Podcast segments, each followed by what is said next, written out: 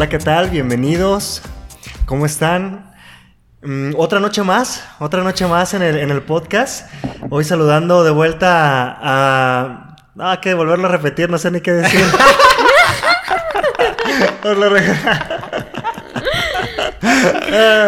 no, no hay que dejar este, hay que dejar este. ¿Cómo están? ¿Cómo están, señores? Buenas noches. Eh, vamos a hablar del emprendimiento hoy. Va a ser una historia, va a ser una noche muy interesante porque a pesar de que vamos a hablar del emprendimiento, también directamente nosotros ya pues tenemos la experiencia, entonces también vamos a compartir muchas cosas personales. Creo que se puede dar mucho para que nos conozcamos un poquito más, para que también los que nos escuchan conozcan qué, quiénes somos, qué, qué ha pasado en nuestra vida de, de emprendedores. Pero bueno, ahora sí que a presentarle a, la bandita. es que hoy nos acompaña nuestra fan número uno. Y tenemos invitada de lujo. Sí, no. Tenía que ser nuestra primera invitada. Buenas noches. Ah, hola, buenas noches. sí, pues va a, ser, va a ser un tema padre, va a ser un tema que, que esperemos les guste y que les ayude también si están como en esa etapa de buscar hacer algo diferente en su vida y lo han pensado y como que se animan, no se animan, pues hoy vamos a hablar de, nuestra experiencia personal y en general del emprendimiento y la opinión de cada uno sobre eso. Sí, además te vas a llevar muchos libros, mucho, mucha información de valor que si estás en este punto va a ser muy, muy importante porque te vamos a dar ahora sí la pulpita de, de lo que ha sido pues más relevante en el mundo del emprendimiento, ¿no? Ya el Luis ya tiene algunos años, es este maestrazo, ahora sí que uno es pollito, cabrón. Sí, yo, creo que, yo, creo que, tenemos que empezar aclarando ese punto. Sí, aquí, Él fue el que nos indujo a salir. Ah. que nos dijo, esto está más chido. Ah. El, pionero, el que, el que nos guió, el que sabe más del tema y nosotros pues ahí vamos dando, el pionero es el Luis. Es el Luis, es el Luis. Ya de ahí pues ya partimos, pero creo que podemos como que hacer una buena plática. Ah, sí, creo que al final todos pues eh, a través de los años y con diferentes cosas que nos ha estado tocando a cada uno de nosotros, porque cada quien decidió como orientarse a diferentes caminos, pues eh, cada quien fue descubriendo y aprendiendo diferentes cosas, ¿no? Ya Armando, el otro día tú ya me estuviste dando clases de Facebook, güey, de cementación, ¿no? Porque tú ya sabías más que yo de ese tema, ¿no? Modesto, modesto. Ah, sí, sí, sí, Acá sus baños de humildad, acá. Sí, se hace dos años de humildad. Fíjate que yo cuando estaba, yo pensé en algún momento, dije, no, ya, ya Luis es mi hijo, cabrón, en el marketing. estaba equivocado, mi hermano. Vi algunas cosas de las que hace Luis y me parecieron muy interesantes. Dije, no, sigo siendo. Sigo siendo pollo, sigo siendo pollo, sigo siendo pollo. Sí, así pasa. Pero, pero sí, como lo dice Luis, este, de alguna manera son las bases. Tú lo que le puedes dar a una persona son ciertas bases, cierta estructura y a lo mejor ciertas ideas que lo van a hacer pensar diferente. Pero al final, eh, lo que sigue después de eso y lo que hace, pues ya ahora sí depende mucho de la persona y es cuando te vas dando cuenta quién sí se mantuvo en este, en este camino o quién decidió por algún momento no hacerlo o de plano no, ¿verdad? Sí, es que es muy importante esa parte que dices que al final la persona es la que decide si quiere ponerse a hacer eh, algo, empezar a descubrir, empezar a leer, empezar a investigar, porque pues este es un camino de aprendizaje continuo en el que definitivamente no puedes depender de alguien que esté contigo todo el tiempo apoyándote. Eh, termina siendo como un, camino muy eh, autodidacta, lo diría yo, y pues, por ejemplo, tú Armando, ¿qué, te tocó descubrir mitos cuando empezaste a emprender que tenías ciertos preconceptos o que ah, te habían hablado acerca de lo que era emprender? ¿Qué descubriste, güey? ¿Qué desmentiste en ese camino? Fíjate que lo que yo más me pude dar cuenta eh, era del, del temor, del miedo, el pavor que me daba en realidad este, empezar a a tener resultados por tu propio mérito, cabrón. Yo creo que eso fue algo de lo que más me costó desprenderme, güey. Cuestión de, de miedos, el hecho de que no me ver lo suficientemente bien o no tengo el conocimiento suficiente. Yo cuando empecé a aprender la primera vez, estaba trabajando en la penal de Puente Grande y ahí decía, ¿sabes qué? No tengo ninguna otra habilidad más de lo que poco que he estudiado, del inglés que en ese momento conocía y pues de lo poco que sabía hacer en la penal, güey, que la verdad era algo que no me gustaba realizar, por lo tanto tampoco aprendía desmesuradamente ese tipo de oficio. ¿Y qué hacías en la penal, güey? Fajos y... que pasaba la droga, Fajos, de, sí, de burro de carga. Chimano. No, pero cuéntanos un poco, güey, que como, ¿cuál era tu función que haces como ahí en la penal? Yo entré a los 18, 19 años, mi mano. Eh, mi labor era de mantenimiento. Yo me encargaba de pintar, de cambiar balastras para las lámparas, de cambiar obviamente las lámparas, focos. Eh, pasé por muchas cosas, cabrón. Recogí basura este, durante, durante varios meses. También la vendíamos, vendíamos los palos de escoba y la chingada. Me mandaban a arreglar tuberías este, de, de gas. Pero pues imagínense ustedes, si estás en la penal y hay un comedor para todos los trabajadores y para todas las personas que se quedan 24 horas ahí, pues la cocina es grande, ¿no? Y el tanque estacionario es grande, cabrón, no es como el que tienes en tu casa. Entonces, este, a mí me daba un montón de pavor, güey. No pavor, porque no hay pavor así muy cabrón, ¿no? Me daba miedo que algo no me fuera a salir bien porque, oye, no mames, no sé en realidad arreglar esta madre, güey. Me están mandando y chécala. Y pues no eres pendejo, le pasas el trapito con.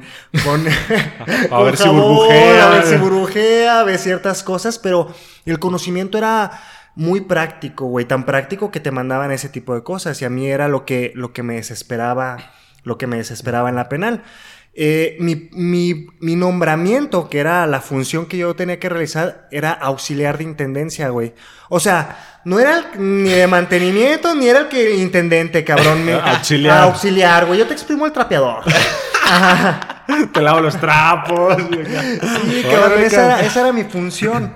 Desde ahí, yo cuando entré, pues, wow, maravillado. Es un montón de, de lana lo que hay. Pero pues en ese momento estás chico, ganas poco y sientes que es demasiado, cabrón. Entonces, fue pasando el tiempo. Y bueno, pues ahí es cuando empecé con ciertos conflictos. Pero para responder a tu pregunta, mi Luis, y sin salirnos del tema, yo creo que una de las cosas más difíciles que a mí fue, fue el miedo, que viene obviamente de una mentalidad este, un poco más con menos conocimiento en cuestión del, del, emprendimiento o de cualquier tipo de habilidad social o de habilidad de trabajo, yo, yo creo. Pero básicamente fue eso. Mm. ¿A ti, mi mano? Eh, yo creo que, primeramente, para contextualizar un poco, yo eh, soy psicólogo eh, y cuando salí de la escuela, pues lo que quería era conseguir un trabajo, pues ahora sí de lo que fuera. Entonces, eh, como que el trabajo más fácil aquí en México cuando sales de psicólogo es de recursos humanos. Es más rápido, más fácil y ya de ahí pues ya te puedes brincar o puedes hacer otra cosa. Entonces entré a una empresa de seguridad privada y yo contrataba el personal para, para esa empresa. Y estaba en Guadalajara y era el encargado de contratar el personal de toda la zona de, de Occidente, si no me equivoco. Que era Zacatecas, Tepic, Aguascalientes y pues viajaba tres, cuatro días a la semana. Entonces era una putiza, güey, putiza, eran esas chambas, porque era viajar y era como que la empresa escatimaba viáticos bien cabrón, entonces yo terminaba poniendo de mi bolsa. Siempre me pagaron, nunca me quedaron debiendo nada, pero había veces en que me daban mil pesos para cuatro días, tres días y pues ahí de como puedas, entonces yo terminaba poniendo y todo, de ahí me cambió otra empresa también y también de recursos humanos, pero ahí era más de contratar personal, entonces íbamos a ciertos puntos de pueblitos, ciudades, de ciudad y todo eso, y contratábamos a personal para empresas de producción, más operativos y todo ese rollo. Y de ahí ya como que pues empieza hasta como que gusanito de ya querer hacer algo mejor por tu cuenta, que ahorita profundizamos en eso, pero ahí fue cuando comenzó, comenzó mi duda y mi miedo era como, me salgo ya así rápido? Y ya veo a ver qué va saliendo. Porque comencé a leer y comencé a ver videos de personas que te recomendaban como que ciertos tips al momento de emprender. Y muchos era, o uno de los como consejos es, salte y cuando te salgas te vas a ver tan presionado que esa presión te va a impulsar a hacer algo. Ya. Y de eso, eso lo escuché de varias personas, pero se me quedó grabado de uno, de Jürgen Klarich que es este vato boliviano que hubo un tiempo que pues, estuvo muy fuerte en redes sociales, en YouTube. Ahorita creo que como que le bajó la intensidad. Pero él le llamaba a eso el, impulso de la mordida en el culo. que porque decía que nunca corres tan rápido como cuando tienes un perro persiguiéndote atrás de ti. Entonces él decía que, que si te salías así de la empresa como de, de corte, esa presión, esa presión que tú tienes, te iba a impulsar para que sacaras como que lo máximo de ti. Y a mí eso me daba un chingo de miedo. Y como viéndolo como un, un mito o una creencia que se puede llegar a tener en el emprendimiento, mi experiencia fue diferente. Creo que no, conmigo no aplicó de esa manera. Eh, yo lo que hice fue que decidí que iba a hacer algo por mi cuenta, que ya iba a poner un consultorio, iba a tratar de implementar algo ya totalmente personal, pero me esperé un año. Duré un año trabajando aún en la empresa y ya después de, salirme, creo que fue como de la, primera experiencia, así como de cierta idea sobre el emprendimiento que, que no fue tan viable conmigo. ¿Habías escuchado algún mito o alguna creencia que descubrieras que te hacía que era limitante? Esa. Sí, yo creo que esa me daba, como comentabas tú, como que ese miedo de, de madres, güey. Voy a dejarlo seguro, voy a dejar como. Lo que pues, de comer, bien, o mal, tienes tú una cantidad económica segura. Eh, entonces, mi miedo era eso. Tengo que dejarlo así de putazo.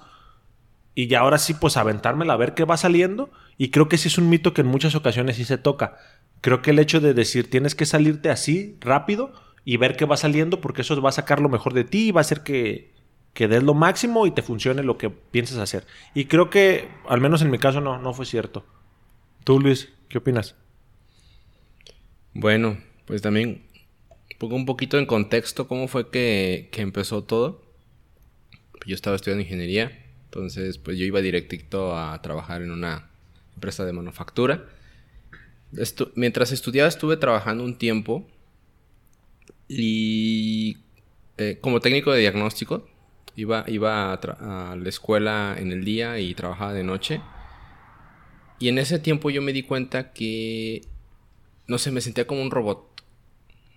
Y me di cuenta que eso era algo que no quería para mi vida. Para mí, y creo que es un una, una, creencia en la que yo tenía que a lo mejor una persona que quería emprender ya lo sabía inmediatamente, que, es, que ese era su camino, que a lo mejor tenía ese medio social o algo por el estilo. Sí, que desde pues, pequeño ya sabe que va a ser emprendedor. Sí, yo en ese momento no lo sabía. Para mí fue más que no quiero. Eh, para, y, y, ese que no quiero fue a lo que a mí me impulsó a, a tratar de hacer algo por mi cuenta.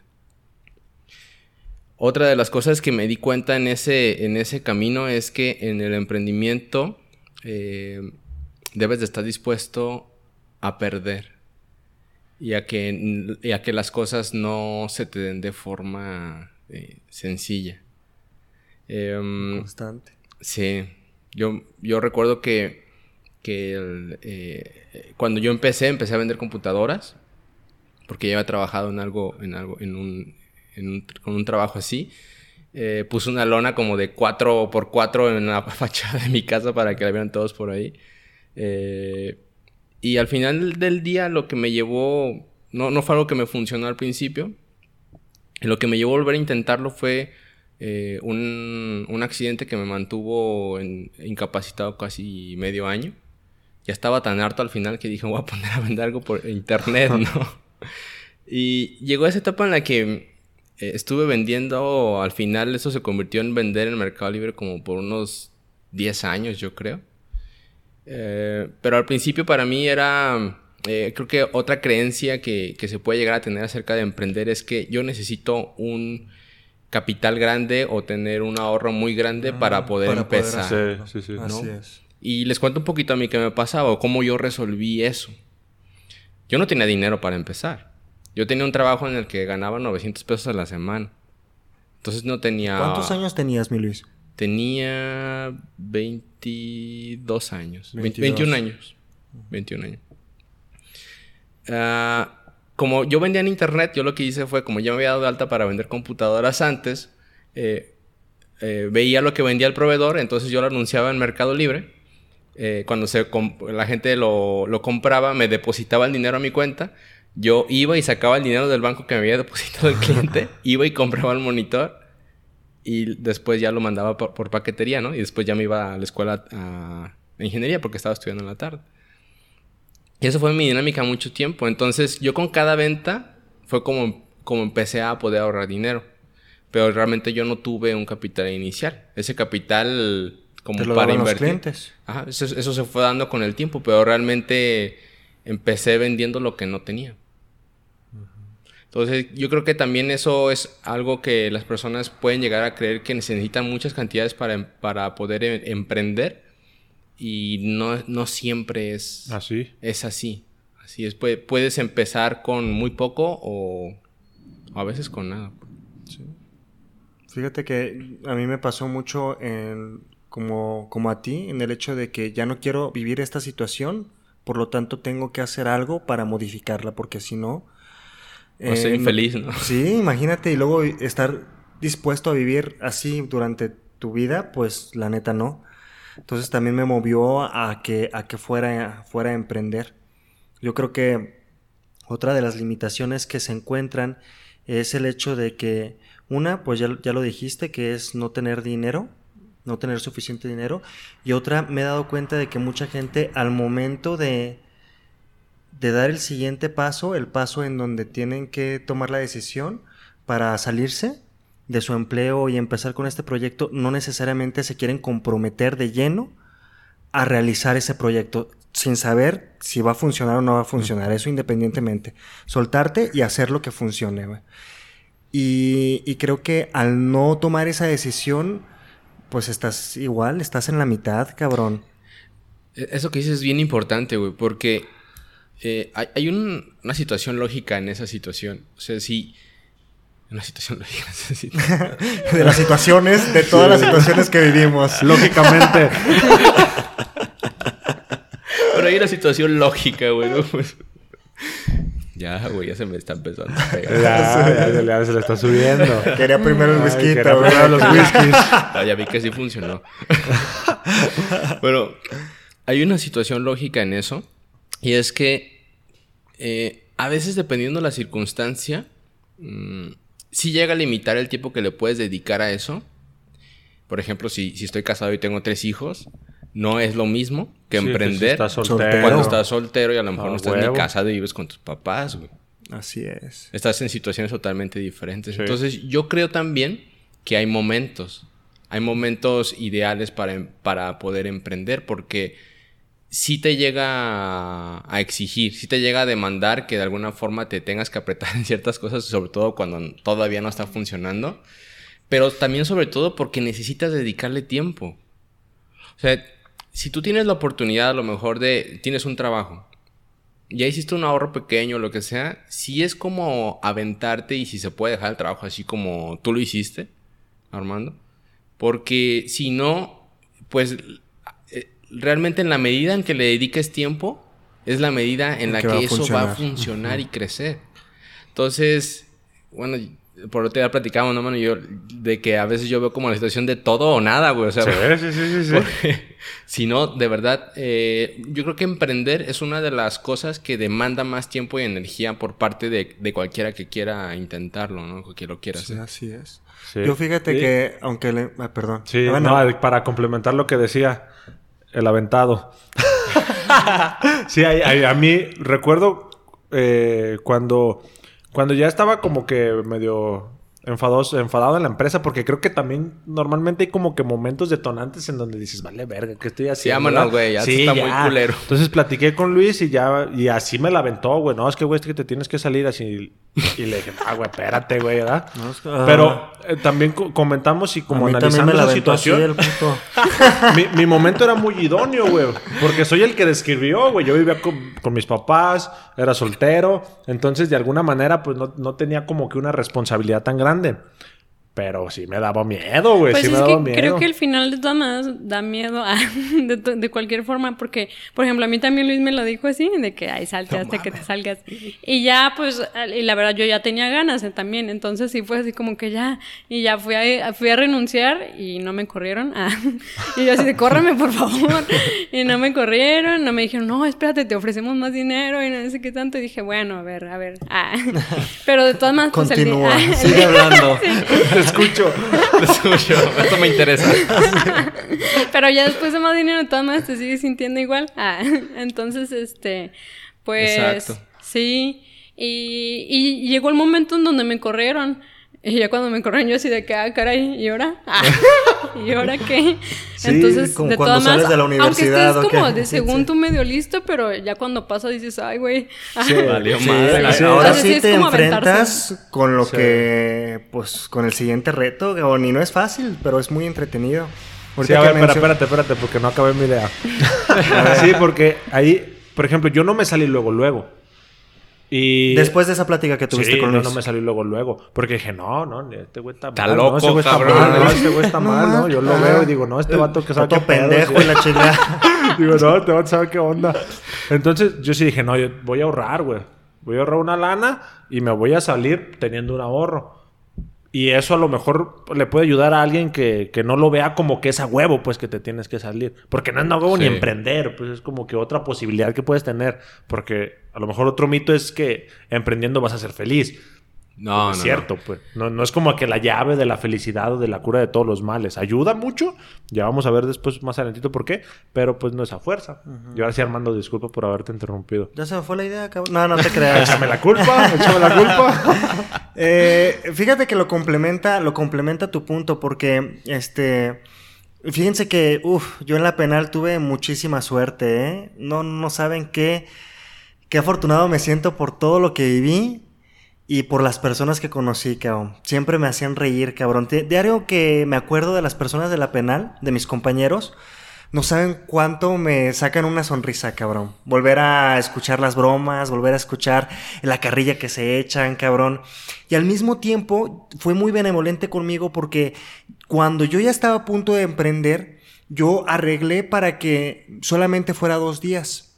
Cuando ustedes me conocieron, la mayoría, yo trabajaba solamente sábados y domingos en la penal. Después, cuando empecé mi primer emprendimiento, ya nada más trabajaba los lunes y los jueves. Todo el restante ya era para, para hacer lo que yo quisiera. Entre esas cosas estaba emprender. Y si bien es cierto, yo no me fui así tampoco como tan a la brava. Sí, no, pero yo había sacado un préstamo de 142 mil pesos. 142, 145. sí. Lo había sacado, ya había empezado, había empezado a mover la lanita. Y cuando renuncié, obviamente, pues todavía debía una buena lana, cabrón, más de 100 bolas. 110 y todo eso.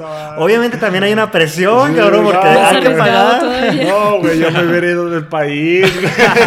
sí. Era fecha que no me vieran. Sí, cabrón. Pero hasta eso tuve muchísima suerte, cabrón. Muchísima suerte ahí, este, con los días que se me eran flexibles para poder trabajar. Y, y, no sé, tengo historias padres de mi emprendimiento, me gustan muchas y, y me agradan, me agradan bastante. También por la culpa de Luis, cabrón.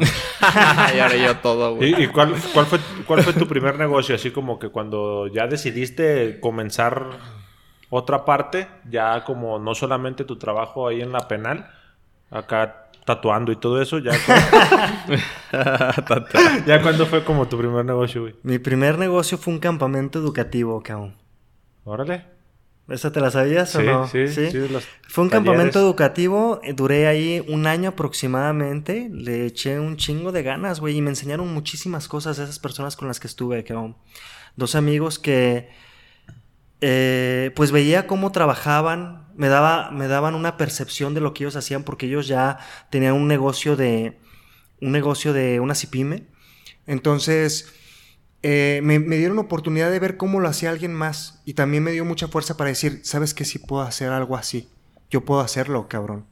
Después de un tiempo, eh, yo renuncio a la penal, renuncio a la penal, este, me regreso, ahora sí dedicarme 100% al campamento y resulta que hay problemas entre los socios, entre mis amigos y yo, y después eh, decido separarme, güey, de ellos. Pero pues ya no tenía los 140 y tantos mil, cabrón. Yo había gastado en un carro para irme a todo al bosque en ese campamento y había invertido una lana en el campamento. Y otro en deudas, ¿no? Y otro en cosillas. Malos hábitos, cabrón. Malos hábitos que, que hay en ese entonces. Y después, pues termina. Yo Cuando ya veo que ya tronó en el campamento, eh, yo voy en putiza al día siguiente a la penal, güey. A ver, regresa mi trabajo, cabrón. ¡Ay, Ajá. Y me lo regresaron. Me lo regresaron, pero estaba bien agüitado, cabrón. Me, me volví a, me puse mi overol, mis botitas todas pintadas, güey. Y era, era algo, me sentía muy mal, cabrón. Había, había fallado una vez, había vuelto a donde me había costado tanto desprenderme de ese lugar. Y aún así estaba ahí porque al final al cabo necesitaba seguir trabajando, güey. Entonces, eh, llega un punto en donde yo me pongo a leer, me pongo a hacer otras cosas. Ah, en ese entonces ya, ya conocí a Luis. Y llega un punto en donde Luis me habla y me dice, oye, este, fíjate, necesito hablar contigo, cabrón. Y me ofrece las pantallas de celular. Me dice, yo tengo todas estas pantallas de celular.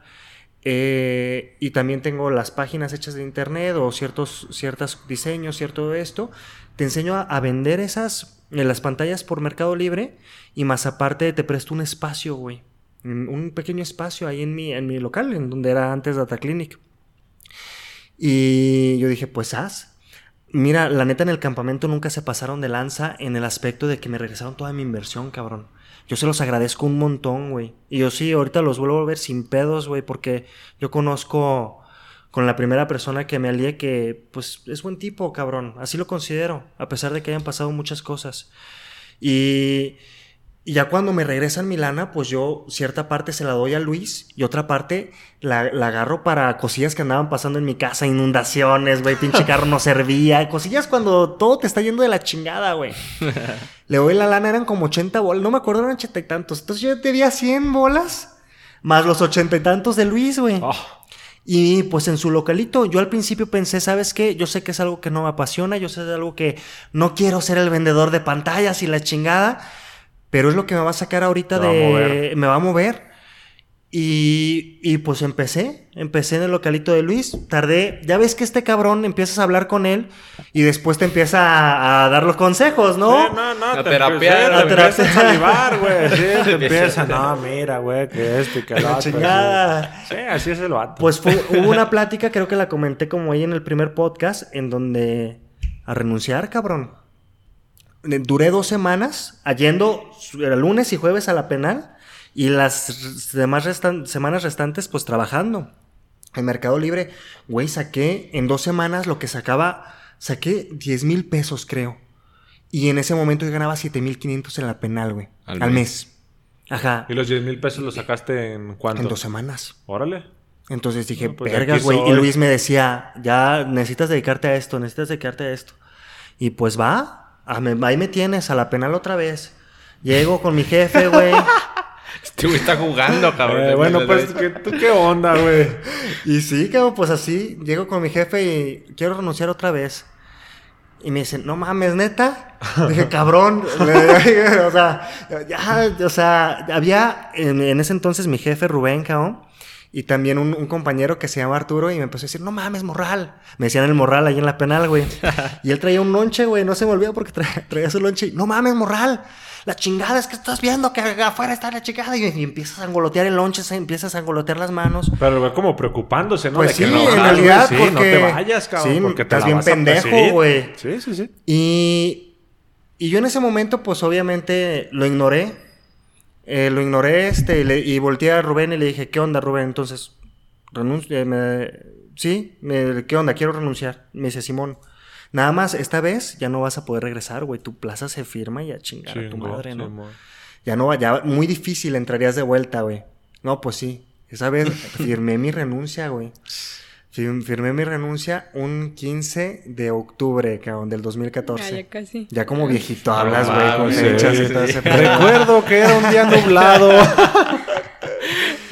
me regreso y me pongo a chambear, güey. Yo creo que pasaron dos semanas. Eh, pasaron dos semanas. Ah, no, el 15 de octubre entré a doctor y el 27 renuncié.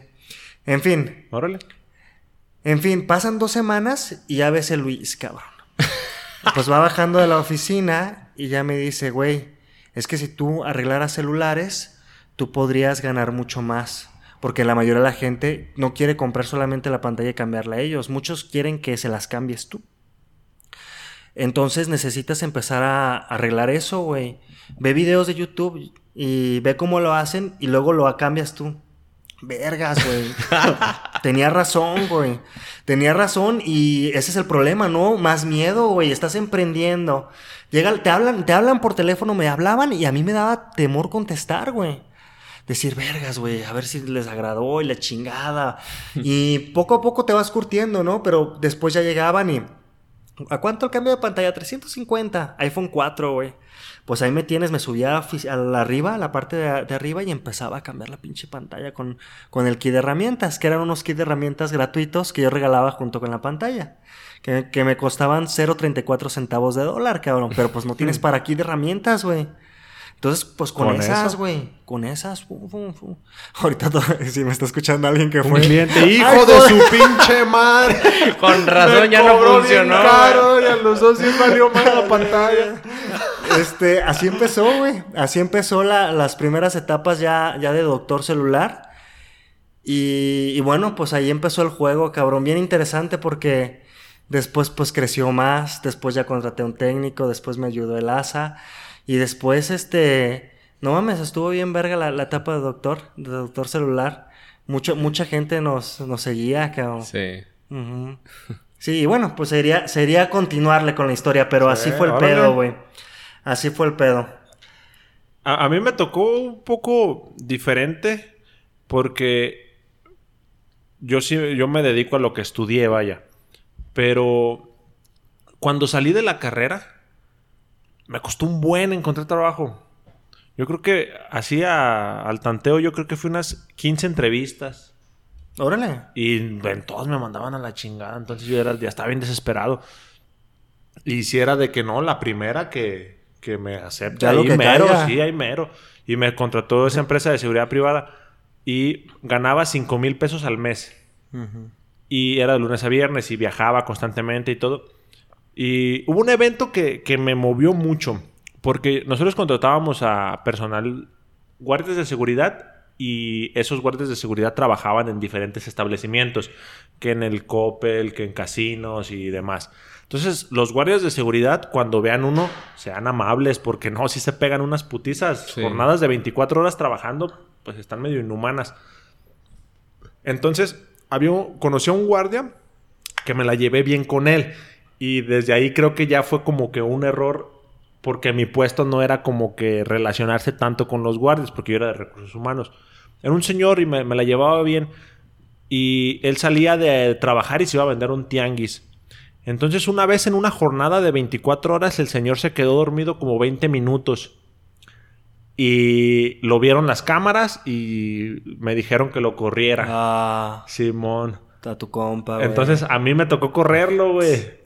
Y pues yo estuve como que abogando con, en ese entonces, la que era mi jefa y con otro supervisor. Y le dije, pero ¿cómo lo van a correr? Y todo, porque era, una, era un señor que ya tenía, creo que dos años en la empresa. Y en ese giro se da mucho la rotación, porque hay muchísimas empresas de seguridad privada. Entonces, que te dure una persona seis meses ya es una excelente contratación. Entonces, pues yo estuve como que abogando y todo, y el supervisor y la jefa, pues buena onda, hasta eso no era como que su, como que ellos eran los que decían que, que lo corriera, pero el cliente que era la empresa lo había visto, entonces ellos dijeron, no, este güey ya, ya no lo queremos aquí, pues no había dónde más acomodarlo. Y me tocó correrlo a mí, entonces pues yo hablé con él y dije, ¿sabe qué? Y no, pues valió madre, ¿verdad? Lo vieron y así, así. Y el señor pues entendió el pedo y dice, no, pues ni modo, arre, y todo bien así. Pero me movió mucho, güey. Entonces ese día yo estaba molesto. Y estaba trabajando y estaba molesto, güey. Y mi jefa, donde estábamos en la oficina, mi jefa, buena onda la, ella, pero me hizo un comentario que me movió, güey. Porque me vio molesto y todo. Y me dice, Manuel, es que tú tienes buen corazón. Y en una empresa con buen corazón no vas a crecer. Y dije, ah, cabrón, ¿verdad? no, no dije nada. No dije nada. dije, ah, ok. Pero sí me quedé pensando como que, ah, cabrón, entonces tengo que ser mierda o qué pedo. y de ahí ya, desde ahí esa empresa ya dije, no, yo ya no quiero estar aquí. Y me surgió otra oportunidad en otra empresa. Pero en esa primera, es, es la empresa en donde yo más he trabajado, güey. Neta, me pegaba unas putizas y tenía la camiseta así como que bien puesta. Y me decía, no, pues te quedas más, no, sin pedos me quedo. Que pones de tu dinero en los viáticos, lo pongo, no hay pedo. Pero me sentía como que muy identificado hasta que pasó esa acción. Entonces ya de ahí me movió otra empresa y la neta ya en esa empresa ya casi no trabajaba. sí, la neta me desanimé y en esa empresa ya me la llevaba como que, pues ahí como que trabajaba lo que se necesitaba y ya.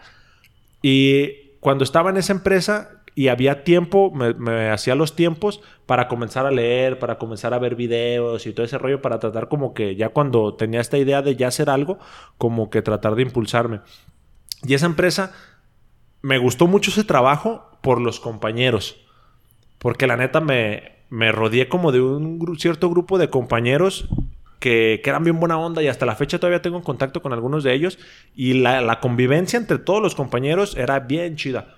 Pero el trabajo pues no estaba como que tan chido. Y ahí lo que me movió fue mi jefe. Mi jefe también era psicólogo. Y yo cuando, con mi jefe cuando hablábamos me tenía un buen concepto él, la neta no sé por qué, porque era medio huevón, pero me tenía un muy buen concepto.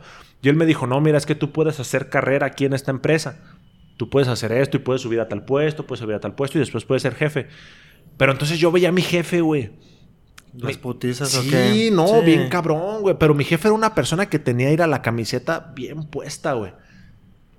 Llegaba así como bien malo, güey, a trabajar y luego tenía un problema que algo le pasaba en la rodilla con el estrés, entonces renqueaba, güey, y se veía que ya andaba medio renqueando y decía, no mames, güey, yo no quiero estar haciendo una empresa en unos años, güey. Porque quieras o no, las empresas te llegan a absorber, güey. Entonces, como ahorita comentaba Luis, si comienzas a crecer y comienzas a tener más responsabilidades, es mucho más difícil salirte de una empresa. Y, y a mí me, me, tocó como ver eso, me tocó, dije, no, güey. Este, este vato eh, era listo y era un trabajador acá como que bien bien ejemplar, no faltaba, ponía a su familia primero que ponía primero al, trabajo que a su familia y era como que el trabajador que toda empresa quisiera. Y, y dije, la neta, pues no, no quiero hacer así. Ya fue cuando dije, él, no, ya.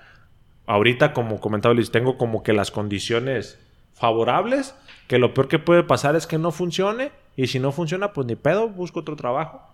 Pero pues hasta el momento ya... No, y yo creo que ya llega un punto en donde ya pruebas ciertas mieles y ya no puedes regresar a trabajar. No fácil regresas, güey. Te acostumbras, güey. Pues, le hago como sea, pero... Ya no sí, haces otra cosa, cabrón. Sí, eso, eso hace poquito se lo platiqué a, a Anaí, mi novia. Te mando besos, chula. sí, y, y le dije, no, la neta, yo creo que ya haría otra cosa pero yo creo que ya una empresa ya sería muy difícil, a menos que de plano sí se necesite, pues ni, sí, pedo, sí, sí, ni pedo. Yo lo único que extraño de las empresas es el, el, el, convivio. el convivio con personas. Es que es más solitario este camino, ¿no? Sí. Es un poquito más solitario. Sí, yo creo que podríamos como que comenzar a hablar un poquito de, de las ventajas y desventajas que a lo mejor cada uno se llegó a topar en el, en el camino del aprendizaje. No sé qué opinen. Me gusta. Creo que también podríamos agregar qué es lo que se necesita para emprender. ¿Por dónde te gustaría comenzar? Creo que. fíjate, a mí me gusta. Luis, güey. ¿Qué? Fíjate, eh, a, mí, me gusta una frase que dice que un negocio no puede crecer más allá de lo que ha crecido su dueño, güey. y creo que eso es una necesidad muy vital. O sea, mientras tú más estás aprendiendo y te estás capacitando y estás desarrollando e intentando generar esa habilidad en cuestión de negocios, yo creo que es yo creo que es algo primordial porque de ahí parte todo lo que va a pasar en un futuro, pues cómo va a ser tu emprendimiento. ¿O tú qué opinas, mi Luis? Creo que en, la, en el camino del emprendimiento hay algo que, que va intrínseco, que es que te cultives, que estés aprendiendo todo el tiempo. Porque al final el, el negocio o tu negocio o lo que estás haciendo es una... Mm, un reflejo. Un reflejo de la persona que lo está emprendiendo. ¿Hasta qué punto llega eso? Pues una es, eh, pues hasta el conocimiento que la persona tenga para poder iniciar un negocio, eso le va a dar ciertas eh, posibilidades de lo que puede hacer. Si a lo mejor, a lo mejor se va a escuchar un poco mamón, pero si si no ha investigado, no ha leído la suficiente eh, diversidad de cosas o personas que han pasado por ahí, su variedad de opciones va a estar muy limitada. Si esa persona que emprende también hacia sí mismo tiene eh, ciertos hábitos que no le permiten a lo mejor tener cierta disciplina eh, o tratar de, mm, de realizar cierto esfuerzo con su trabajo, si sus hábitos no son muy buenos, van a influir en su emprendimiento. un impacto directo. Entonces, yo concuerdo totalmente contigo, Caron. Es muy importante que, que, se entienda que la persona que está emprendiendo eh, de él va a depender mucho y por lo tanto necesita cultivarse y aprender de muchas áreas. Es, es, a lo que yo iba. Así es como algo integral, no solamente es de un área en específica. No, sí, no, concuerdo. Porque a mí me tocó un poco esa experiencia, ya que ahorita tengo un consultorio particular donde ofrezco consulta psicológica privada y trabajo para una empresa. También lo ofrezco como servicios de psicoterapia ahí en la empresa como tal y doy cursos y todo eso, pero no trabajo directamente en la empresa, me pagan honorarios y, y llegamos a un acuerdo ahí con eso. Pero eh, algo que, con lo que comentaba Luis, no, no es como, a, mí me costó un poco eso de, de que a, mí me, me, gusta leer, creo que tengo ese hábito, pero había ocasiones en que solo leía de psicología o filosofía.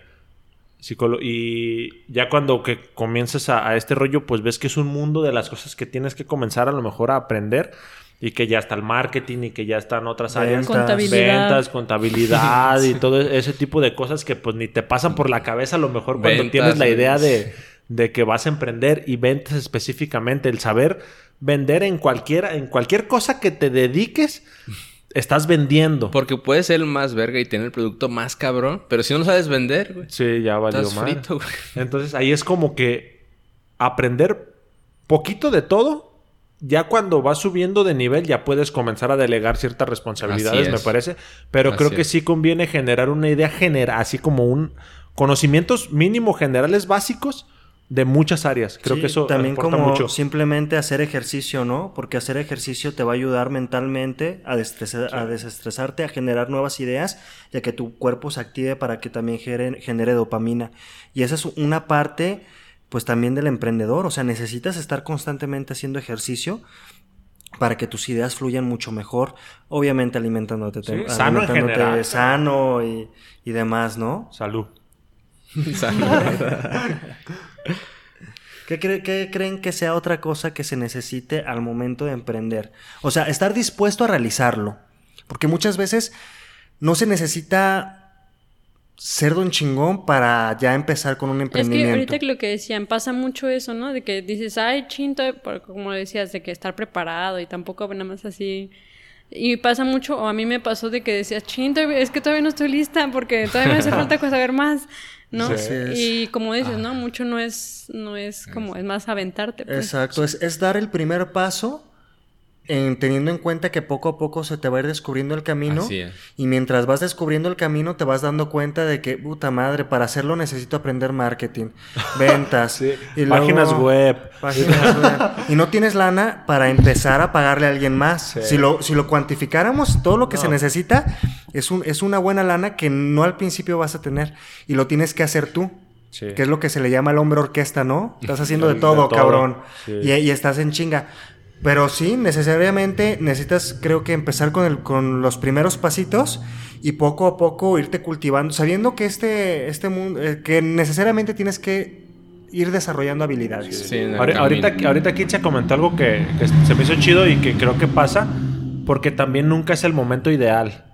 No. Porque hay ocasiones en las que, ay, sí, ya lo voy a hacer, pero ahorita siento que no es el momento o ya lo voy a hacer, pero me voy a esperar un poquito. O en cuanto tenga esto. O, ajá, o en cuanto, tenga dinero. esto, o cuanto haga esto. Entonces, normalmente el, el miedo nos hace postergar. Y en esa postergación, para nosotros nos funciona como una justificación. No, para, no, no, nos, no nos hace como decir de que no, ya no lo voy a hacer, pero lo voy postergando, lo voy postergando y no lo estoy haciendo pero yo me estoy justificando que no lo hago por cierta razón. Entonces, tener bien en claro que, nunca va a ser un momento ideal. Siempre, en cuanto decidas a lo mejor salirte de tu trabajo, en cuanto decidas ya rentar el local o rentar algo, siempre va a haber una dosis de miedo, de incertidumbre y de algo que no puedes controlar al 100%. Nunca vas a estar 100% seguro de que ya estás listo. Por más que tengas un buen ahorro, por más que tengas lo que quieras que, que sea como indispensable, siempre va a haber como que esa espinita y creo que hasta cierto punto pues esa espinita está chida, pues como que emociona un poco. Es que al final es importante entender que el emprendedor se hace en el camino. ¿Y qué es lo que lo, va a hacer emprendedor? Equivocarse. Pero no te puedes equivocar si no has empezado. Pero al final, eh, el, el, equivocarse termina siendo algo positivo para el emprendedor. Sí. Porque ahí es donde te vas a dar cuenta de muchas cosas que no se hacían de esa forma. Y entre más conocimiento tengas, va a ser para ti más fácil observar esos errores y, aplicar ciertas soluciones. Así es. Entonces, el emprendedor es, es, una persona que sabe que se va a equivocar. Es una persona que sabe que nunca va a estar listo. Pero por lo tanto, él asume que va a tener que estar aprendiendo todo el tiempo y que se va a tener que estar cultivando en el, camino. Y yo creo que al final del día nunca una persona que, emprende termina siendo ya este, alguien experto que jamás se va a equivocar, que cualquier negocio que emprenda ya le va a funcionar a la primera o va a ser exitoso. Eso es algo que siempre va a estar, el riesgo de que no funcione. Así es. Así se hace Elon Musk, así se hace el que sea. De hecho, de hecho ellos son los que más se equivocan, cabrón. Y lo ven bien. Sí, no, como alguien algo positivo realmente. De hecho, fíjate que ahorita que comentas eso, a mí siempre me ha gustado ver como el fracaso, los fallos, como un escalón más hacia el éxito, hacia donde me gusta dirigirme. Sin embargo, eh, con lo que más me ha costado trabajo en realidad como adaptarme a ese tipo de fracasos ha sido con el marketing digital a través de las bienes, de los bienes raíces. O sea, vender un, un bien de 3 millones, 4 millones de pesos este, intentarlo, intentarlo y sentir que, oye, no hay pedo, no funcionó, no funcionó esta vez, no hay producto, y no funcionó. Eh, llega un punto en donde después de muchos no funcionó. No mames, ¿qué está pasando? ya estás desesperado y ya estás así todo tirado, y ahora sí, pues a, chillar, ¿no? No valgo verga, eh, no sirvo para ser emprendedor. Eh, no sirvo para esto. Y son lapsos, en lo de marketing digital me ha pasado más porque son los tiempos en donde más he estado trabajando y no he visto resultados tan inmediatos. Sin embargo, eh, en esos lapsos donde digo, ay, vale verga la chingada y no sirve la madre, después vuelves a recuperar como energía y otra vez vuelves a emprender, o sea, porque al fin y al cabo también este, este mundo es de persistencia. Sí, es una carrera de resistencia, de velocidad. Ahorita que dices de ese tema, güey, a mí me pasó algo bien cabrón, ¿no? Con eso.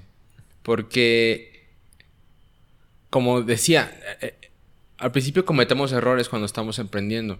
Y en lo personal a eso a mí me costó perder todo dos veces. Entonces, la primera vez que me pasó, yo me acuerdo que eh, estaba, me, tiré en el teclado, platicando con los chinos, tratando de, de, recuperar un paquete que me habían enviado donde tenía toda mi inversión. Y ya que vi que no lo iba a recuperar, me tiré a llorar en el teclado. y me acuerdo que me quedé con mil pesos y tenía la opción porque en el trabajo me decían que me podía regresar cuando quisiera. Y todos me dijeron, mi mamá y otras personas, güey, regrésate a trabajar. De alguna forma es lo que todos vemos en el trabajo, que es algo, que es algo más seguro. Y hubo una, una persona en particular que es, un tío que tengo un, aprecio muy especial por él, pero él me incitó a no rendirme a volverlo a intentar. Y lo volví a intentar y me volvió a funcionar. Y después lo volví a partir todo otra vez. y esa vez fue peor porque quedé endeudado también con el banco, ¿no? Pero ya había probado una vez perder todo. Así que la segunda ya no me supo igual de feo. y de alguna forma como que me di cuenta que eso era parte del, proceso. por haber eh, emprendido. Eh, ya, bueno, de, de, esa ya me empecé otro negocio, que es un negocio que, que actualmente tengo, que por ahí lo he mencionado en otros podcasts. Es el ocupa, sí, recuperación de datos y algo así. Ya se lo saben, háblenme. Pero, ¿sabes? Siempre hay una duda, ¿no? O sea, y más cuando sientes que las cosas no te están eh, funcionando. Pero como dices, Armando, es, es persistir. O sea, que, te des cuenta que cada vez que te equivocaste, realmente lo que hiciste fue aprender algo.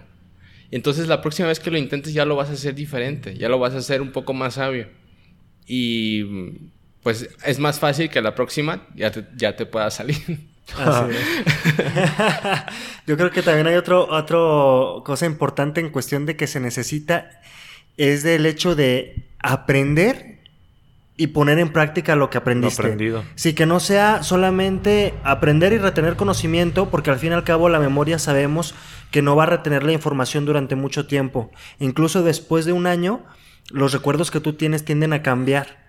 Por, por, lo mismo que tú le ingresas a tu cabeza. tu mismo cerebro. Así es. Entonces, yo creo que una de las cosas para que en realidad funcione es aprenderlo y aplicarlo. Yo en el marketing estoy todo el tiempo aprendiendo y aplicándole, aprendiéndole y aplicándolo. Hay unas cosas que digo, no creo que esto funcione, pero le voy a meter una lana a ver si a ver qué pasa. Porque necesito ver cómo funciona, cómo funciona el mercado, güey. Para aprender. Así es. Y yo sé que a lo mejor no es la, la mejor opción, pero de alguna manera necesito esa retroalimentación de la gente para que me pueda dar eso. Entonces yo creo que una de las cosas también muy importantes es constantemente estar aplicando las cosas que aprendemos o las que creemos. No podemos decir que somos emprendedores y, por ejemplo, no estar haciendo las actividades que queremos realizar, ¿no? Estoy viendo la tele o estoy este, jugando más Nintendo y la chingada la mayor parte de mi tiempo, ¿no? Esa no la tiró, ¿eh? No, no, sí, no, bueno, esa no la tiró. La del Play no la tiró a nosotros, Luis. La del Play no la tiró a nosotros. Es la envidia, cabrón. sí, cabrón.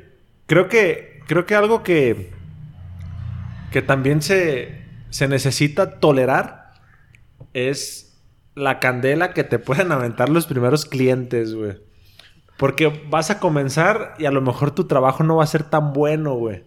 Entonces te va a tocar ciertos cuestionamientos, críticas, tus cagues de ciertos clientes, güey, al inicio, güey.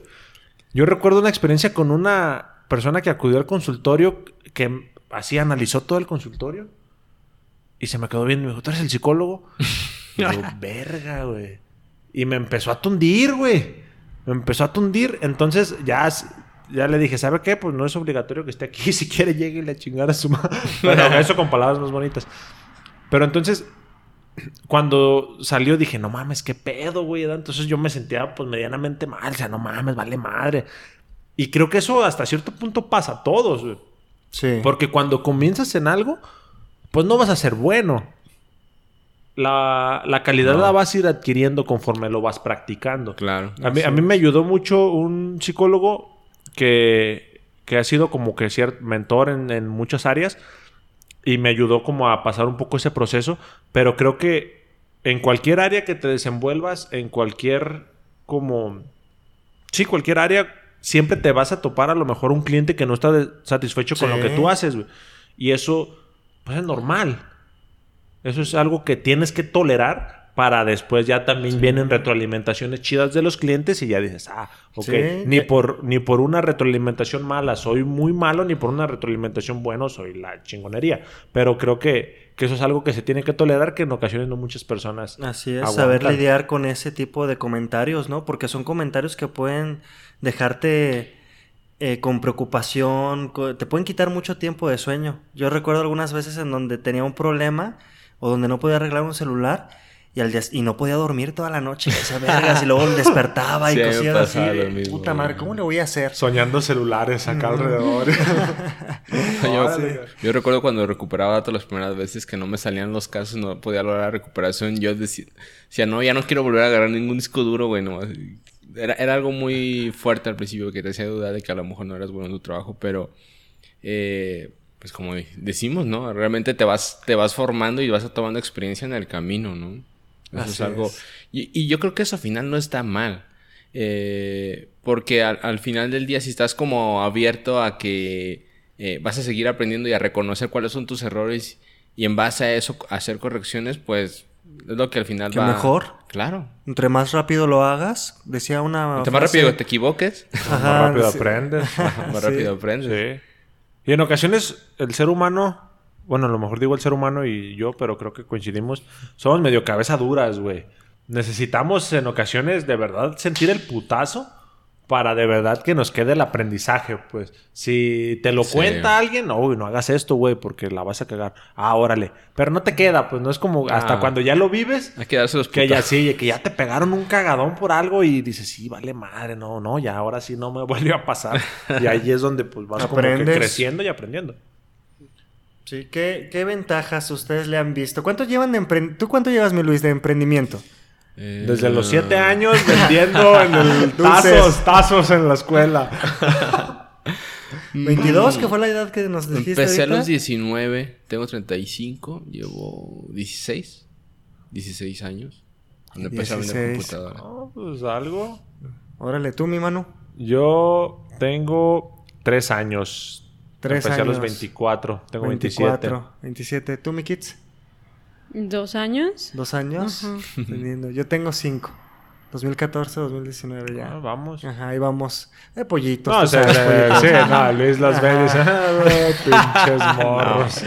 ¿Qué ventajas le han encontrado a esto de emprender? Ah, Yo Está digo, yo- bueno. yo, digo- yo digo la primera. Yo digo A la ver, a primera. ver, a Yo digo la primera. Según... Yo- ah, ah, según- yo Yo sé, digo la primera. Yo digo la primera. El tiempo. Ah, verga, me la ganó.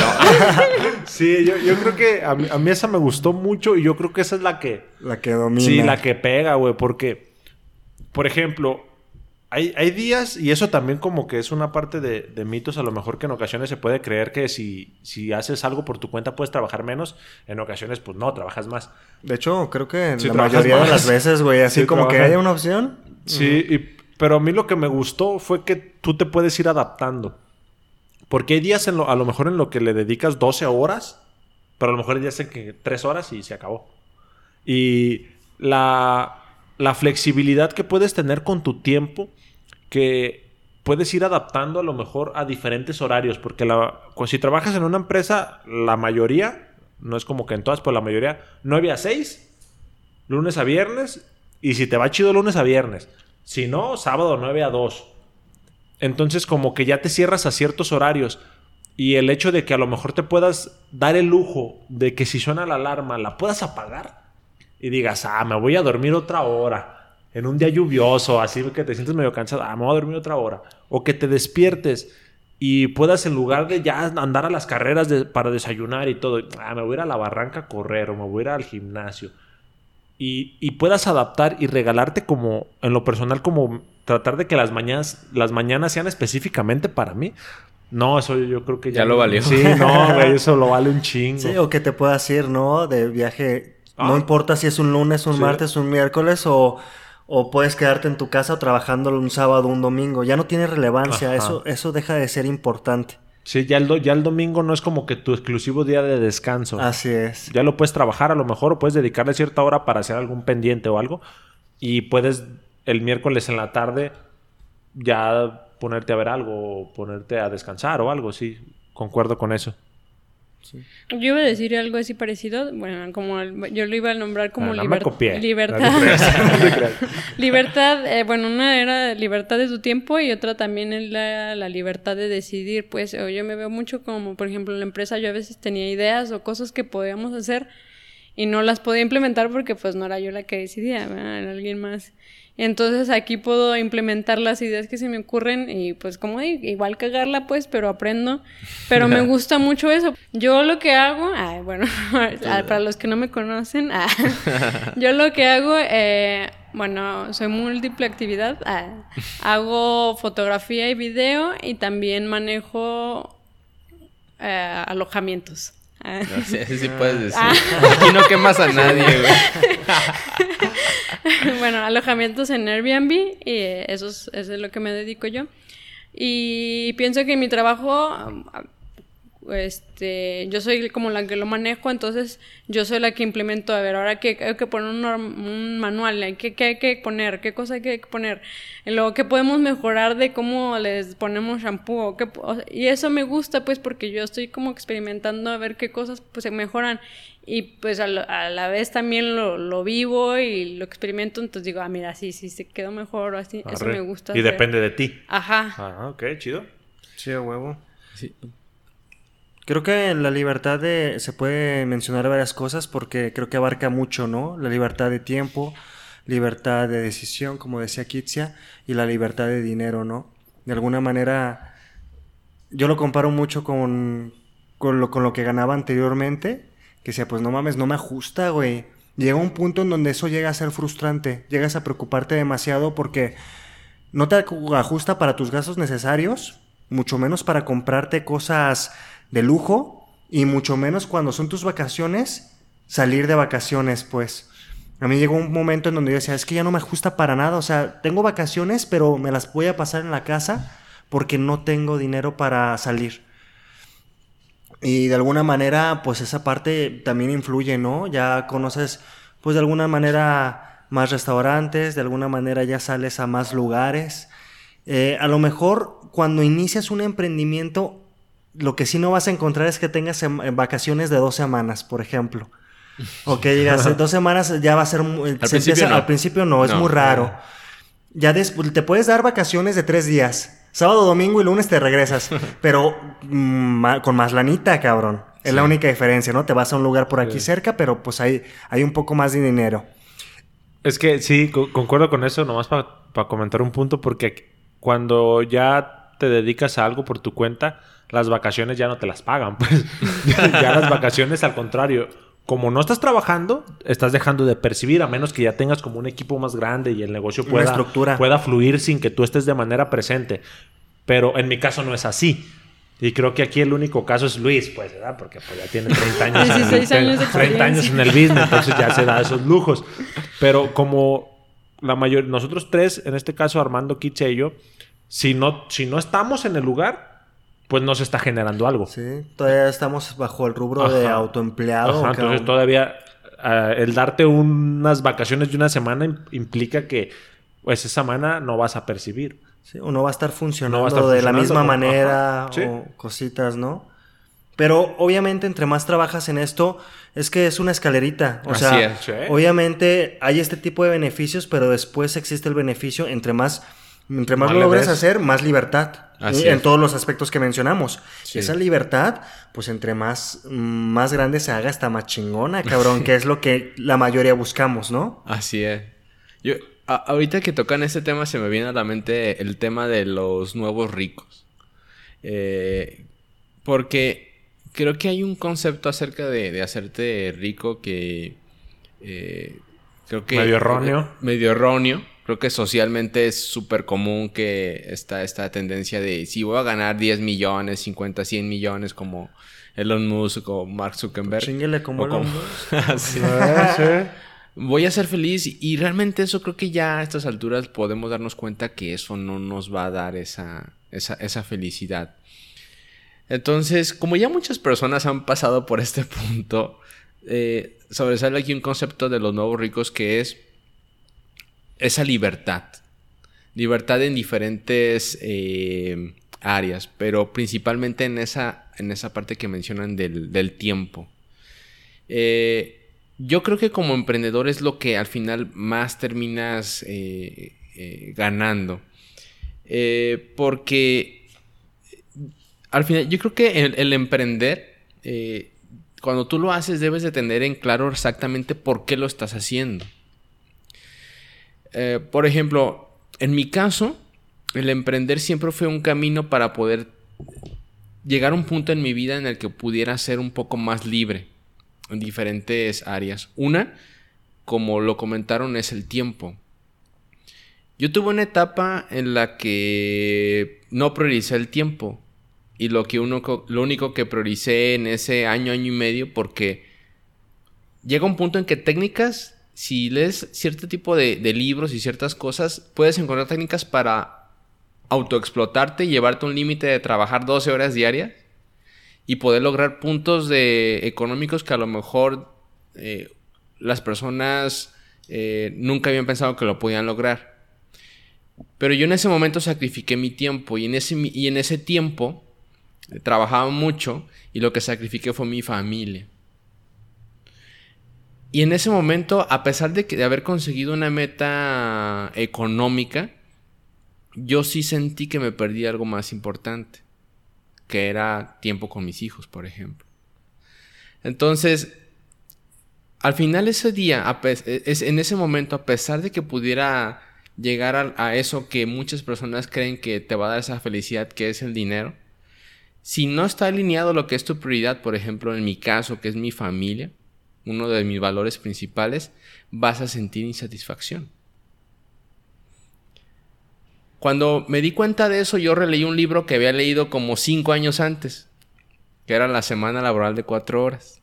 Entonces, ya se dando cuenta que, soy, medio, soy medio fan, güey, de Tim Ferris. Tim Ferris. en el que creo que con el puro título La Semana Laboral de Cuatro Horas, que es un bestseller, eh, podemos darnos cuenta de, de, qué es, cuál es su propuesta. Su propuesta es, eh, pues que puedas tener tiempo libre en ese camino, porque pues al final la vida no se trata únicamente de, de estar trabajando. Y la otra que para mí era también importante es para qué estoy ganando dinero. Porque realmente mi nivel de vida o mis gastos no son el nivel de lo que generaba realmente. Pero a mí eso me daba eh, el poder construir otra cosa que era, era para mí muy importante, que, era, que, era, que es un concepto muy conocido que, se, que, se, que le dicen la libertad financiera.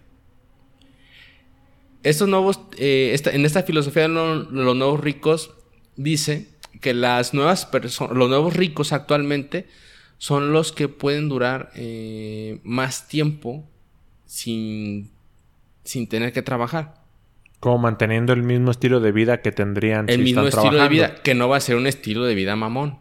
Sino no opulente. No, un, estilo de vida que en lo particular yo lo siento mucho hacia el minimalismo porque creo que es una parte importante del emprendedor es que, que aunque te empiece a ir bien, digo, hay cosas que creo que todos nos gusta darnos nuestros, nuestros gustos, nuestros lujos, pero aún así no tiene por qué tu, tu estilo de vida seguir subiendo de nivel. De nivel conforme vas mejorando en ese tema.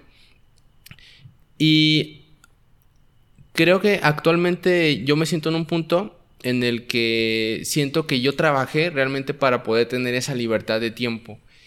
Y yo trabajé más por, el, por esa libertad de tiempo y por esa libertad de poder hacer otros proyectos y poder dedicarme a otras cosas, más que por ver cuánto dinero estaba generando. O sea, yo creo que tuve etapas de todo donde para mí el dinero fue más importante, pero lo que yo considero a estas alturas que fue lo más importante es poder tener esa libertad de tiempo porque, no sé, actualmente es algo que disfruto mucho poderme irme entre semana, me gusta mucho la bici de montaña y aquí con Kitse me voy los, y empezamos a ir los jueves.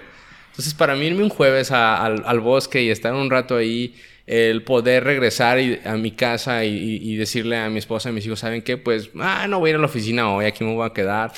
Eh, son cosas que, termino disfrutando más, eh, que son mucho más chidas y que hacen que al final del día todo lo que ha sucedido haya este, valido la, pena. Sí, por ejemplo, a mí me pasó en ahorita que decías de que sales del trabajo y, y, tienes más, puedes conocer más lugares y todo eso, o viajar más. Y a mí me pasó, bueno, que en donde trabajaba antes, eh, me pagaban más que lo que gano ahorita. Ah, ahorita gano como la mitad. Digo, todavía gano bien, pues, pero para darme mis lujitos. Ah, pero, este, me pagan menos. Y sí fue de repente así como que, ay, ya, no, ya no puedo comer todos los días fuera. ya no puedo comprarme toda esta ropa. A la vez sí fue como así, la verdad. Pero pues a la vez también me enseñó eso, ¿no? Como que ser un poco más reducida con lo que consumo, con lo que gasto. Y, y, a, y a pesar de que gano menos, no lo cambiaría. Ah, no cambiaría esa libertad. Tiempo, ajá, Esa libertad de poder ir a andar en bici, de, poder estar aquí. sí. ¿Qué desventajas le encuentran a esto? ¿Qué sienten que ha sido pesado? Yo una, una desventaja y, y ahorita lo, tocaba alarmando un poco y Kitsia también, eh, que es un, como un camino un poco más solitario. Mm. Y en el último trabajo donde estaba, la neta estaba bien chido el cotorreo con los compañeros. Ah, sí. Sí, la neta sí, en, la última empresa, sí, sí, estaba bien a toda madre. Era convivio, era una junta en las mañanas y pues la plática y la broma y todo. Y, y, eso yo lo disfrutaba mucho. Ya cuando empezamos a trabajar, ya no. Sí, eso ya, no, ya me enfadaba. Ya sí, ya no estaba, chido. O los viernes, porque acá nos, lo bautizamos los viernes de relax, una compañera y yo, y nos la pasamos bien a toda madre porque casi no trabajábamos. Pero eso yo sí, eso sí, sí es algo que llego a extrañar porque ahorita ya mi trabajo, pues es totalmente yo solo en mi compu y hablar con pacientes de pedos y ya llegar otra vez a mi casa y en veces hay algo otra vez por hacer o si no ya me pongo a ver algún video documental o leer un rato o algo pues ya convivo con mis papás y todo. Y con los ya en la noche hablo con mi novia pero con los únicos que más cotorreo con ustedes ya cuando nos vemos aquí el jueves o los días de podcast o cuando nos vamos a algún bar o algo así. Pero la, la convivencia día a día esa sí se perdió y esa sí es algo que que valoro, güey. Sí, valoro y extraño un poco. Sí. sí se siente. Sí, e, e, esa parte que dices es normal. Porque, bueno, por ejemplo, yo algo que sentí mucho en, mi caso es que yo no estaba rodeado por un entorno de emprendimiento. Eh, entonces, al momento que, que, que, empiezo esa parte, pues yo me sentía solo, no, no, no tenía un familiar cercano, un tío o, alguien al que preguntarle acerca de, oye, ¿qué debo de hacer o por dónde le, debo de dar? Y, creo que ahí llega un tema bien importante que es cuidar bien, cuidar mucho las personas con las que te estás relacionando. Porque si tú te acercas a personas que en ese momento de su vida están en, en una situación similar a ti en la que están emprendiendo o quieren emprender eh, o ya tienen cierta experiencia y, de forma regular tú, tú puedes platicar con ellos y eh, acercarte, escuchar sus historias, vas a recibir una cantidad de retroalimentación. Eh, te vas a sentir, ¿verdad? Te vas de inspiración. De inspiración. Vas a sentirte identificado con tus miedos. Vas vas a, darte cuenta que tú no eres el único que tiene miedo al momento de emprender, sino que hay otras personas que también están dudando igual, y dudando para al momento de emprender igual que tú. Y eso te puede ayudar eh, muchísimo. Por ahí dicen que somos la suma de las, no sé cuántas cinco. de las cinco personas con las que más, más convivimos. Y de verdad que es así.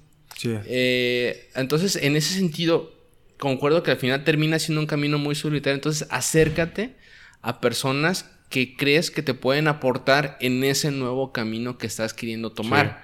¿Por qué? Porque eh, eh, no, sonará mamón también, pero si tú te acercas a personas en un momento en el que tú estás dudando acerca de dejar tu trabajo y te acercas con una persona que también tiene un trabajo igual que tú, ¿qué es lo más probable que te va a decir? Que te quedes ahí. No lo dejes, cabrón, no seas pendejo, güey. ¿no? pues como en su momento a ti a lo mejor te... Con toda la buena intención del mundo, que no te claro, ver batallar, pero pues es su idea. Así es, sí pasa. Yo lo comenté, o sea, mi mamá cuando me vio llorando en el teclado, güey, regresate a trabajar. ¿Por qué? Porque le dolía verme triste, ¿no? le dolía verme derrotado y decía, no, güey, mejor vete a lo seguro.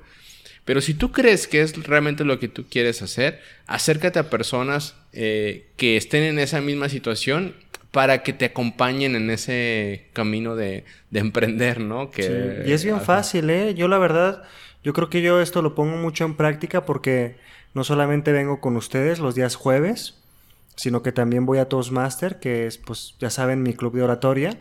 Y me ayuda bastante porque también me permite conocer personas que están en un ámbito que de alguna manera escogieron ir todos los martes a las 8 de la noche a crecer, güey, a, en realidad cultivarse a un punto, ¿no? Y al hacer eso te permites relacionarte con, con ellos. Entonces, te puedes meter a cualquier lado, este, a lo mejor un club de lectura, lo que te guste, cabrón. O sea, yo en el gimnasio, de hecho, o sea, también es muy fácil formar relaciones. Y de alguna manera tiene una mentalidad para este, mantener el cuerpo sano y la chingada. Entonces también, también te nutres de esa parte. Entonces, a pesar de que, de que tú estés solo, no necesariamente... A mí me pasó un momento en donde no, conocía a nadie y decía, es que no tengo amigos, no conozco a personas que en realidad me nutran y me hagan crecer en ese aspecto. Eh, después se fueron dando las cosas, pero sí definitivamente algunas, algunos puntos los puedes cumplir a través de yendo a ciertos lugares para crecer en ese aspecto, ¿no? Yo, yo lo veo como, bueno, no es tan desventaja, pero ahorita que decían como, por ejemplo, de los errores, es como que tú eres el único responsable. Ah, en una empresa, en una empresa pues hay alguien que hay una, ay, pues él es el dinero de la empresa y tiene mucho dinero. ¿Quién la cagaste no, tú? Ajá. Sí, sí, es cierto. Tú eres el que tienes que poner el dinero. Sí, es Ah. el eh, no, no, no fui yo. Ah, no, sí, pues soy el único. Sí, no, Sí, perdón, yo fui. Sí, es cierto. Yo otras cosas, aunque no le llamaría desventaja totalmente, creo que al contrario es una fortaleza, pero al principio se va a ver muy difícil porque es la capacidad de volverte flexible, güey. Flexible en aprender, flexible en aceptar tus errores, flexible, o sea, tener esa capacidad Resiliencia. Ajá, exacto. Sí, para que no sientas en realidad tan fuerte tus errores y te permita seguir avanzando a pesar de las circunstancias. Yo cuando empecé con este mundo, a mí me costaba mucho trabajo volverme a adaptar porque en los primeros trabajos te adaptas y una vez que sabes hacer el trabajo, una vez que ya conoces a los compañeros, ya es algo usual. Sí, ya fluye bien. Así machín. es. Sí. Y en el emprendimiento no es así. En el emprendimiento lo que más tienes que saber hacer es tratar de ser lo, suficientemente moldeable para que tú puedas aprender y ofrecer y seguir trabajando y hacer, hacer cosas a la vez. Entonces todas esas actividades creo que de alguna manera causan estrés y hay que saber cómo controlarlas. Va a llegar un, un punto en donde sí se, se sientan un poco abrumadoras, por ejemplo. Claro. Sí. Desventajas que hay que chingarle un poquito al principio. Hay que chingarle Sí, más. es parte de Al principio hay que dedicarle tiempo. Sí, y Eh, sabe- y- y- yo me acuerdo que cuando empecé en Mercado Libre yo trabajaba como unas 12 horas. Ah, Estaba en la compu, sí, para el principio. no Eh, manches. poco a poco, conforme vas haciendo trabajo, ya eso que tú adelantaste, bueno, ya te va dando chance que, a que tengas que dedicarle cada vez menos tiempo. Pero al principio, todo negocio hay que dedicarle tiempo. Por eso mencionaba esa parte, por eso le- les decía de, güey, dejen su trabajo, no ven. Porque es una parte muy importante, ¿no? Este, como entenderla que es, el, el emprendimiento es muy celoso. Pues, si, si no le dedicas tiempo, te deja, cabrón. te manda a la vez. Sí, sí, sí. Hubo un personaje. Ya ves que YouTube está lleno de gente. Sí, buena y Y mala sí. y pendeja. Y, y en, este, en esta onda de, de los negocios, fíjate que hasta cierto punto, como que una parte de mí tenía como que cierta renuencia. Como que a, a los, a los títulos de padre rico, padre pobre. Y como que cuando veías esos títulos en una librería, decías, esas mamadas quedan. Solamente se interesan en el dinero y la chingada. ¿o qué? No, como que eran libros pendejos. No, no, no, no creía que esos libros a mí me pudieran otorgar algo en ese momento de mi vida. Entonces ya cuando dije, a ver, leí ese libro, ah, se me hizo chido. Pero un día en YouTube me encontré un cuate que se llama Sergio Fernández. Es un español. El vato tiene muchos como videos y, cursos. Nunca le compré un curso ni nada, solamente vi el contenido que tenía gratuito, pero yo creo que sí te digo que me aventé todos los videos que ese güey tenía. Y duran, son, hay unos de dos horas o así. Entonces, si en algún momento como que están en ese, en ese rollo, se los recomiendo. Se llama Sergio Fernández. Es un español de lentes. Pero ese cuate se me hacía como bien congruente con lo que decía. Y, y era como, como que mandaba un mensaje que iba acorde a lo que yo buscaba, porque había otras personas, había un cuate, creo que se llamaba Juan Diego, no me acuerdo cómo Juan se llama. Diego Gómez. Un, un que salía de traje y el Sí. vato muy como que gritón y todo ese rollo. y no mames, no, no me la, no, no Sí, me no vibró para contigo. nada, no, güey. El vato sí así como de que no, que tú puedes hacer y este, nada, chinga tu madre, ya, ya no 100 lo vi. millones, güey, Ajá, en ya no lo 15 vi. horas, güey. Entonces, es el otro cuate, este Sergio Fernández, sí era como que el vato traía una, como que un aprendizaje más enfocado a no crear algo con lo que te sientas cómodo y el dinero va a llegar por añadidura, pero tú enfócate en esto y, y se me hizo muy padre. Y después en una, en una plática habló del libro de las enseñanzas de Don Juan, de Carlos Castañeda. No, ya me ganó, güey. Ya cuando, lo, me- cuando habló de ese libro dije, no, Ay, güey, ya me- Sergio. Ya me ganó. Yo te Luego compro lo hablaremos que de ese quieras, tema, güey. Luego hablaremos Sí, de- luego luego hablamos de psicodelia. Pero, pero uno recomendaría a ese cuate que vean los videos y a ver qué les late. A lo mejor no les gustan. Si no les gustan, pues ya es su pedo. Pero hubo un libro también que me gustó mucho. Que también aprovecho ahorita, antes de pasar la palabra, para decir. De, se llama Maestría, de Robert Greene. Ese libro me lo prestó Luis. Yo no lo tengo, pero me lo prestó. Pero me gustó porque estaba como en ese mood de no, sí, me quiero salir, pero me daba miedo dar terapia. Si era algo como que, ay, güey, tener un vato aquí enfrente contándome tus pedos y yo, pues yo no puedo con mi vida. Entonces ese rollo sí me da un poquito de miedo. Entonces dije, no, a ver, ¿qué, qué otra cosa puedo hacer? Y ese libro te relata como las historias de diferentes personalidades a lo largo de la historia, desde, Charles, desde Da Vinci, Darwin, y te va relatando como las historias que vivieron personajes que llegaron a, a niveles muy altos en sus disciplinas. Entonces ese libro como que te contaba esa historia, pero te trataba de mandar un mensaje de que esas personas, pues no es como que nacieran con un don, también le batallaron bien cabrón, también tuvieron un buen de obstáculos, y a pesar de esos obstáculos como que pudieron ir llevando su vida para avanzar en, en lo que ellos consideraban. Entonces eso me ayudó como a aclarar un poco esa idea que también en ocasiones se puede llegar a tener que que hay personas que nacen ya listas para hacer algo. Claro. Y nosotros en ocasiones llegamos a creer eso. Y bueno, en lo personal yo lo llegaba a creer. Que nada, esos güeyes pues ya nacieron con un talento nato que les permitió y les facilitó desarrollar todo lo que hacen. Y yo que vivo en el Salate, pues qué talento voy a poder, voy a poder tener. Entonces, ese libro me ayudó como a aclarar mucho eso y como que me ayudó a darme cuenta que son habilidades que son habilidades que, que puedes desarrollar con la práctica constante. Entonces, yo recomendaría que busquen a Sergio Fernández en YouTube y no me pagan, ni tengo comisión ni nada. Y a ese libro lo recomiendo, Maestría, de Robert Greene.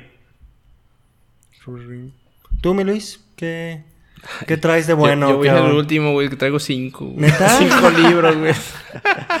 Ay, cabrón, pues mira, de ahorita los que se me vienen a la mente de emprendimiento Obviamente es, eh, si vas a comprar un curso, un curso en línea, ahorita están muy de modas, muy de moda y sobre todo el autoaprendizaje, o sea, el hecho de que ya te cultives a ti mismo es muy importante en esta nueva época. No que vayas a una escuela, sino que tú te cultives con lo que quieras. Entonces, si quieres emprender, hay un, hay un curso de EUG que se llama Silex te enseña las bases, te enseña cómo sacar una propuesta de valor, te enseña algo de marketing entonces está muy completo. Euge Oler. Así es. El español también, ¿eh? español. español. Ya, si nos escuchan, mucha gente lo, ha de conocer, cabrón. Ya creo que hasta ahorita eh, ha ganado mucha, ha creado buena comunidad, pero su, su, curso, yo lo tengo, este sí, sí es bueno, sí es agradable. Por otro lado, libros, híjole, libros hay un montón, hay un montón. Hay uno de Dale Carnegie que es muy famoso y ya muy viejo, como de hace 50 años a lo mejor, si no me estoy equivocando, que se llama Cómo influir en los demás. Cómo ganar amigos, ganar e amigos y influir en las, personas. Así es. Entonces, eso también es fundamental, fundamental porque yo creo que sí, eh, una buena parte se requiere escuchar, se requiere aprender, se, quiere, se requiere saber sociabilizar y empatizar con esa persona. Entonces, es parte de las áreas del emprendedor. Yo la primera vez que vi esto se me hizo como que, ay, ¿para qué chingados le estoy... Quiero leer ese libro, ¿no? ¿Para qué quiero influir en los demás? Y conseguir amigos, no, mames. No, nomás me pasaba a mí, Así es. Sí, no, son diferentes mentalidades. Después se lo vi a otra persona, después a otra dije, no, esto, esto ya pues es recurrente. por algo sigue tanto... Eh, tanto tiempo siendo un bestseller. Así es. pues, muchos años cómo sigue después de tanto tiempo, ¿no? Otro libro que podría, que podría recomendar para cuando estás emprendiendo. Fíjate que Padre Rico, Padre Pobre está interesante. Si vas apenas muy básico, que digas, ¿sabes qué? No tengo ni puta idea. En cuestión de economía, ni Ajá, nada. Ese libro puede ser muy bueno al momento de motivarte, al momento de cultivarte, darte ciertas bases. Entonces, si apenas estás iniciando con esta onda, ese te va a dar unas bases excelentes. O dudando. Así es. Sí te va a ayudar bastante. De ahí en más, uff, no, no, no, no. Le podría seguir. Está Gran Cardoné con este Gran Cardoné es un güey de bienes raíces en Estados Unidos. Le vende, si quieres, si eres Will Smith y quieres una casa, pues le hablas a ese tipo de personas, ¿no? Entonces, este güey pues también tiene varios libros en cuestión de ventas. Obviamente, como hemos dicho, hay un montón de puntos que tenemos que tocar salud, este, mentalidad, Hay cosas en cuestión de programación neurolingüística que debemos de cambiar, cabrón. O sea, que una vez que las cambies podríamos modificar, ¿no? Yo lo que recomiendo es siempre estar yendo a conferencias, siempre escuchar audiolibros, no cerrarte a una clase de conocimiento. Porque en una vez que tú dices, es que a mí no me gustan los audiolibros, o a mí no me gusta leer, yo soy más visual, o a mí no me gusta, yo nada más veo videos YouTube, de YouTube, pero que son interesantes. No, en esa madre, el conocimiento debe de llegar por todas, por todas formas de todos lados. Entonces, el hecho de que puedas ir a conferencias e ir, e ir, observando qué es lo que hay a tu alrededor, yo creo que también es, es, buena parte. Sí, aquí antes de proseguir, sí me gustaría así como meter freno de mano un poco. Porque también tenemos que ser críticos con lo que leemos. Tenemos que ser críticos con la información que, recibimos. Porque también hay como que muchas personas que te quieren vender el sol, la luna y las estrellas. Sí, de este rico en tres días. Sí, si ves una portada así como de que baja, otra vez vi un libro que se hizo un que decía baja de peso con la imaginación. y, hay, muchas cosas que, que, te, que tienen títulos muy llamativos. Y ahorita eh, todo, lo que, todo lo que diga neuro vende, cabrón. El neuromarketing, la programación neurolingüística, todo, todo lo que le metan un nombre rimbombante va, va a llamar la atención. Entonces sí, ser críticos un poco, tener como una apertura saludable de también no creerte que ya tienes todo el conocimiento y poder recibir, pero también no, no creerte todo, pues Eso no, se le llama placebo del conocimiento, mi mano. Por, lo menos yo así lo conocía. No, yo no lo Porque todo es, todo, cualquier cosa que te ofrezca un beneficio en tres días, en una semana, lo que sea, güey, es un placebo, güey. Entonces, cada vez que lo identifiques, esa madre es un placebo, güey, no sirve. No sirve. Debes de buscar otra cosa que en realidad te esté dando beneficio. Te esté construyendo. Sí, entonces ser antes así y con lo que nosotros decimos también en todos los podcasts, pues también no es como que no nos crean sí, somos una, sí, somos una chingonería y todo, pues ¿verdad? pues sí somos verga, pero no tanto. sí, pero no, sí cuestionar a lo mejor lo que lees y tratar de verlo con una perspectiva un poco más crítica. Y pues ahora sí, ya disculpen de este freno de mano y ahora sí recomendaciones, mi Luis. Bueno, como les dije, son cinco, pero para mí creo que han sido los mejores cinco libros que he leído acerca de emprendimiento y me ayudaron en diferentes etapas. Empiezo con un libro que se llama La Estrategia del Océano Azul. Mm, Ese libro para mí es importante porque siempre cuando vamos a emprender todos empezamos de ¿qué hago, cabrón? ¿No? ¿Qué, ofrezco al mercado? Ajá. Y aunque al final el libro no te dice qué, pero sí te da pistas pistas, un panorama de qué es, de hacia dónde debe de, dirigirse esa idea que tienes en la que quieres emprender. Ellos son, eh, hacen una investigación con las empresas y negocios de Estados Unidos y se dan cuenta eh, eh, que al final del día las empresas, cuando tú terminas, tú ves una persona que pone, por ejemplo, un negocio de alitas y, y a través de él y ver que sí le funciona, hasta ver que le funciona a esa persona, te animas a, realizar esa idea. Primero veo, lo, primero veo que él no lo pierda y después yo no lo voy a intentar, ¿no? ¿Qué provoca eso? Provoca una reacción en cadena. Entre que más personas, entre más se valide la idea, van a intentar hacer el mismo negocio. Entonces, este estudio lo que te dice es de que al final, por ejemplo, en el área de computadoras, eh, del 100% de los ingresos, el, el 80% de todos esos ingresos que se generan en el área de computación, se los reparten el 20% de, de, ciertas empresas. Y el 20% de los ingresos se los reparten el otro 80% de las empresas que existen en el área de computación. ¿El 20% se lo reparten 80%? Ajá, el 20% de todos los ingresos se lo reparten el 80% de todas las empresas del área de computación. Él a ese, a ese mar lo pone, por eso se llama océano o ese, eh, muy, referente a los peces, le llama océanos rojos o mares rojos. ¿Por qué? Wow, wow, espera un momento, cerebrito. me, estás diciendo que la mayoría de empresas pelean la pequeña rebanada de pastel. E, exactamente. El 80% de las empresas van a pelear el 20% de todos los ingresos. Órale. Tiene sentido. Sí, órale. ¿Por qué? Una, tu negocio no está diferenciado. ¿Por qué? Porque yo vi que las alitas le iba bien, pues yo voy a poner otras alitas, cabrón. Entonces, como no hay una diferencia, entras en una pelea en la que normalmente cae por precio. Si compites el más barato. El más barato es el que va a vender más. Sí.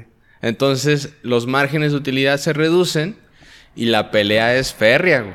Con todo. Por eso le llamas rojo, porque hay sangre, güey. y el libro que se llama Estrategia de Océano Azul es para que tu, tu idea de negocio se centre en un océano azul en el que tú seas una empresa que te pelees por el 80% de los ingresos y nada más lo vas a pelear entre el 20% de las empresas. ¿Por qué? Porque tu negocio está bien diferenciado. Hay que ser muy innovador en esta parte. Exactamente. No ¿A qué va esta idea? Trata de hacer un negocio que no cualquiera pueda hacer. Entre más complicado sea, o tomando en referencia el libro que comenta Manu, entre más especializado sea tu negocio, es más probable que te vaya mejor que tengas que competir mucho menos veces por precio. Porque menos lo saben hacer. Otro libro que a mí me pareció muy importante es un libro que se llama Principios, de un cuate que se llama Ray Dalio. Ese libro, eh, este cuate es un inversor de los más cabrones que, han existido en Estados Unidos, del nivel de Warren Buffett. Maneja un portafolio de inversión, no sé si igual o más grande que el de Warren Buffett. Eh, y él, este libro a mí me parece importante porque habla de muchas cosas que terminan siendo sesgos cognitivos que tenemos nosotros las personas al momento de emprender. Por ejemplo, el no ser, capaz de ver y aceptar y cambiar un error. Entonces, él habla de diferentes cosas. Si no quieren leer el libro, porque sí está de más de 500 páginas, les recomiendo un libro que se llama Principios. Está en YouTube.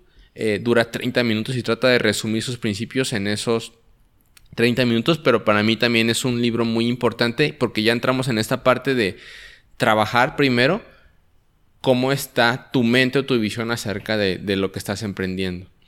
El siguiente libro para mí es referente a este mismo tema, que es de, eh, se llama Una sola cosa, de Gary Keller. En este libro, eh, él te habla de la regla de Pareto del 80-20, de que al final, eh, por ejemplo, eh, dice, es ilógico que todas las personas necesitemos 8 horas para realizar el mismo trabajo. Si una persona es más eficiente, a lo mejor es más bueno, le gusta más, a lo mejor eso que hace en 8 horas él lo hace en 3. Pero que deliberadamente tratamos de llenar esos huecos con cosas que hacer que no terminan siendo importantes. Porque tenemos la idea de que tenemos que trabajar 8 horas. Entonces, él, esa regla de Pareto dice que siempre el, el 80% de tus resultados lo genera el 20% de tu esfuerzo. Y eso lo puedes aplicar casi a cualquier área. Entonces, Gary Keller lo que te dice es de selecciona las tareas que vas a hacer que te van a acercar cada vez más a ese objetivo que tú quieres lograr al momento que estás emprendiendo. Entonces, de si en todo el día tengo que hacer 20 tareas y una de esas incluye contestar correos electrónicos, sabes que vas a seleccionar el 20% nada más que te van a acercar más a ese resultado, que te van a generar más resultados. Lo hablo de una, de una forma tan, mm, no sé, es muy, muy lógica de cómo, cómo, lo menciona y con herramientas muy prácticas. Para mí también fue muy importante porque si, como nuestro tiempo es limitado, al final cuando estamos emprendiendo, y si queremos eh, de alguna forma que, que que se siga acelerando el proceso, debemos de elegir eh, cuidadosamente cómo estamos usando nuestro tiempo. Para dejar de aquellas tareas que no sean tan importantes y no generan tantos resultados, pues a lo mejor ni siquiera las haces, ¿no? Porque vas a estar dedicándote a aquello que te va a generar mayores resultados. Otro libro que para mí fue importante es un libro que se llama El mito del emprendedor, porque menciona las etapas que ahorita comentábamos, por ejemplo, que decían de que mi negocio todavía depende mucho de mí. Entonces él habla de que, bueno, eso es una etapa como adolescente de un negocio. Si quieres pasar a la etapa de madurez, en esta etapa de madurez se suceden estas cosas. Y para que pases a esa etapa de madurez, necesitas hacer esto, esto y esto, que por ejemplo son eh, estandarizar, tener procesos y un montón de cosas. eh, me parece un libro muy interesante porque de alguna forma te tienes ahí en ese libro representado todas las etapas que vas a vivir como emprendedor. Ya de antemano ya las puedes conocer y ya sabes qué tienes que hacer para irte a la siguiente etapa. Muy interesante ese. Y por último, ya que lograste todo esto, ya que tienes todo organizado y, todo el show, el quinto libro es pues, La Semana Laboral de Cuatro Horas de Tim Ferris. Eh, porque pues al final él, dice de manejar de una... Em, él manejaba una empresa eh, muy grande, trabajando dos horas al día, pero le estaba costando su salud, estaba poniendo panzón y no sé qué show.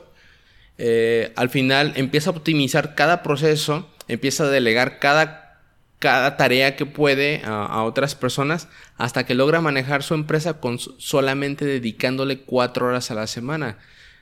Entonces, ¿qué le otorgó esto? Pues dedicarse tiempo para él y para otras cosas que realmente son importantes, porque al final del día, eh, el, dinero que genera el emprendimiento se convierte únicamente en un medio y una herramienta, pero no es el fin. Sí, no es porque queramos dinero. Queremos la libertad y hacer diferentes Experiencias y todo eso. Sí. Pues ya acabé. estuvo, estuvo cabrón, ¿eh? La verdad. Tus libritos, güey. Muy buenos. Mi hermano, obstáculo que se te haya presentado. Obstáculo. Fíjate que lo que primero se me viene a la mente cuando lo mencionas es mi mentalidad, güey. Yo en un momento estuve ganando buena lana tomé decisiones no tan certeras, tenía hábitos no tan buenos y llega a pasarte lo que llega a pasarnos a lo mejor a muchos es de que pues ya generas 40 mil, ya generas eh, un poquito más de lana de lo que esperabas y al final no sabes dónde quedó esa lana. Me lo gasté, invertí en ciertas cosas, pero al final al cabo no las veo reflejadas. Eh, al fin y al cabo yo cuando lo mencionas, yo creo que es algo más de nuestra mentalidad y cómo actuamos a través de nuestros hábitos a que algo externo. Entonces yo pondría como en, primordial eso, ese, ese obstáculo que va a ser tu mente, va a ser tus antiguos hábitos y con un afán de pues poder cambiarlos en un futuro, ¿no? Em, de ahí en más, creo que tuve amistades muy buenas en ese momento, entonces me ayudaron mucho a crecer, cabrón. A ser, a ser más fuerte, a ser más congruente con, conmigo y mi persona. Y saber que es fácil, güey. Una de las cosas que me decía Luis es de que, güey, es fácil hacer dinero. Yo decía, no mames, este cabrón, ¿no? Ajá, y riéndose, ya ves que Luis es muy, muy cálido, muy ameno, güey. Entonces decía, ay, no mames, es bien fácil hacer dinero, no te preocupes. Yo me iba y decía, este hijo su pinche madre, búrlate, búrlate de mi cara. Hace poco fui a una conferencia y hicieron esa misma pregunta, güey. Este, ¿quién cree que es fácil levantar dinero? No mames, levanté la mano, güey. Me di cuenta que había cambiado un condicionamiento mental que hace mucho no lo hubiera hecho, güey. Me di cuenta cuando dijeron los demás, oye, ¿quién cree que es difícil? Un putero de gente, güey. Un putero, güey. Era, no, no, no mames, yo creo que eran el 95%. Entonces, ¿a qué se debe eso? Es un cambio mental nada más. Es un... No mames, es que nada más está aquí, el cotorreo, güey. Hay que cambiar ese estado. Entonces, para mí sería ese un obstáculo. Quiero decir también que hay otra cosa que se te presenta al momento de que eres emprendedor. Yo, como ya saben, trabajé mucho de mantenimiento, mi trabajo era muy físico, pero nada, nada en comparación de con lo que es el cansancio mental, güey. Cuando ya comparas el cansancio mental y el cansancio físico que te lleva, no, no mames, el pues cansancio mental era como que... Sí, más atrofiante. Sí, más, no lo puedo dejar, ahora sí que es más cansado, es más frustrante. Este, no eso, pues simplemente esas son cosas que pasan, sin embargo... Limita más, güey. Este, sí, pero son cosas que, bueno, pues después logras superarlas, no es algo que te estanques y te, te quedes, ¿no? ¿Ustedes qué ven como, como obstáculo en el emprendimiento? Yo creo que. Tú primero mi mano porque Luis tiene cinco. Sí, no, güey, además tengo obstáculos. Tengo una carrera de dos kilómetros. No, yo concuerdo, concuerdo que. Que. En mi experiencia personal, sí, también el obstáculo es totalmente mental, pero creo que puedes, puede haber ciertos obstáculos un poco ya más físicos, a lo mejor que el ambiente no se te favorezca y eso te, te tenga que implicar que muevas el lugar en donde estás no me pasó, pero creo que puede suceder. Creo que si, es un ambiente en donde no se te permite, a lo mejor, donde te juzgan de loco, donde no tienes, a lo mejor el apoyo, que la verdad, pues sí se ocupa. Nosotros hasta cierto punto, entre nosotros cuatro, nos estuvimos apoyando como que en procesos complicados y diferentes de emprendimiento. Kitche, y yo, pues somos como los que fuimos más, más de a la mano, casi nos salimos igual y todo eso. Entonces, eso, eso ayuda mucho. Pero creo que eso también puede aplicar. Pero en base a experiencia personal, sí, igual la mentalidad. Creo que, que, que te des cuenta que que nos demos cuenta que sí tenemos habilidad, que sí somos capaces de hacer las cosas y en ocasiones el mayor crítico tendemos a ser nosotros mismos.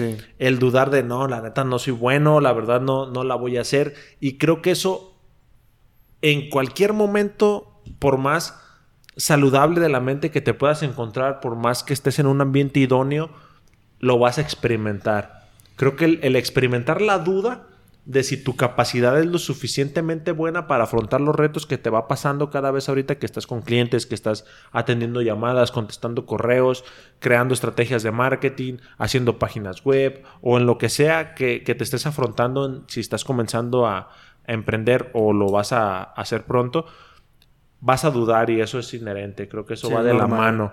Vas a dudar, vas a creer que no eres lo suficientemente bueno. A lo mejor hasta te puedes comparar tu proceso que no ayuda mucho, no ayuda en nada, creo. Pero sucede. Pero sucede. Creo que sucede que comienzas a compararte, que comienzas a ver ciertas como cosas que no son muy buenas. Y en mi experiencia personal en la terapia, eh, con las personas que, me han apoyado mucho dentro de un instituto de, psicoterapia muy bueno aquí en la ciudad. Hay una vez estábamos platicando referente a eso, que, en ocasiones te puedes juzgar por, por la experiencia directa que tienes. En, nuestro caso, lo mejor, en mi caso de, de, terapia, una terapia como tal, a lo mejor con Armando un proceso de venta, a lo mejor con Luis también un proceso de venta o reparación de un disco duro, con Kitsch a lo mejor la elaboración de un video, pero tiendes a o tendemos a evaluarnos por una pequeña acción que hacemos. Si no tuve un buen proceso de venta, ese, esa pequeña acción me puede servir a mí para determinar si soy bueno o no. Que es algo totalmente ilógico. ¿Cómo te puedes evaluar por algo tan pequeño? Pero lo hacemos. Por una sola cosa. Pero lo hacemos. Entonces, si en algún momento te equivocas, si en algún momento el resultado no fue como lo esperabas, va a aparecer esa voz crítica, va a aparecer esa, esa duda es normal, pasa y constantemente a lo mejor conforme vayas practicando y vayas trabajando también en tu persona, ve a terapia, en ocasiones también ayuda. Eh, poco haciendo comerciales ya tú también. psicologiavital.com. sí, ayuda mucho y no, no sacar conclusiones por pequeñas acciones. Creo que eso en general funciona aférrate un rato. A mí algo que me ayudó, y eso lo aprendí del vato este que les digo, del Sergio Fernández, y eso me ayudó, ponte como, como un tiempo. Y yo así lo vi. Yo dije, me voy a salir de la empresa, voy a poner el consultorio, y un año voy a aguantar pase lo que pase. Eso fue como mi... Tu meta. Mi meta, Simón. Un año así, me esté yendo mal, así esté valiendo. A menos que ya de plano, pues ya no pueda, pero me meto a trabajar, pero voy a seguir haciendo esto. Porque un año antes que empecé a ahorrar, antes de salirme, pero ya le dedicaba tres o cuatro horas a hacer una página web. Que no sabía absolutamente nada de páginas web. Luis me dio como que cierta asesoría y no sabía nada. Me tardé, yo creo que unos seis meses en hacer una. Yo creo que me tardé como seis meses. Vamos a famoso a Luis en este podcast, Sí, güey, sí. A ver, Luis y la chingada. Sí, pues, te voy a decir cuánto cobro por hora, güey. Las pues ¿quién es ese Luis? Déjame eh, checarlo. vamos a conocer. No, es casado, es Randy, ahí es casado. Yo, lo defiendo, yo te defiendo, Randy. Sí, es como que, eh, como, como, y güey, ya, ya me distraje, güey. Pinches whiskies, güey. No, como esa parte de, de que aparece la duda, de como esa parte de que no te van a salir las cosas a la primera y que te pongas como que ese lapso a lo mejor si, si de verdad te está costando mucho trabajo.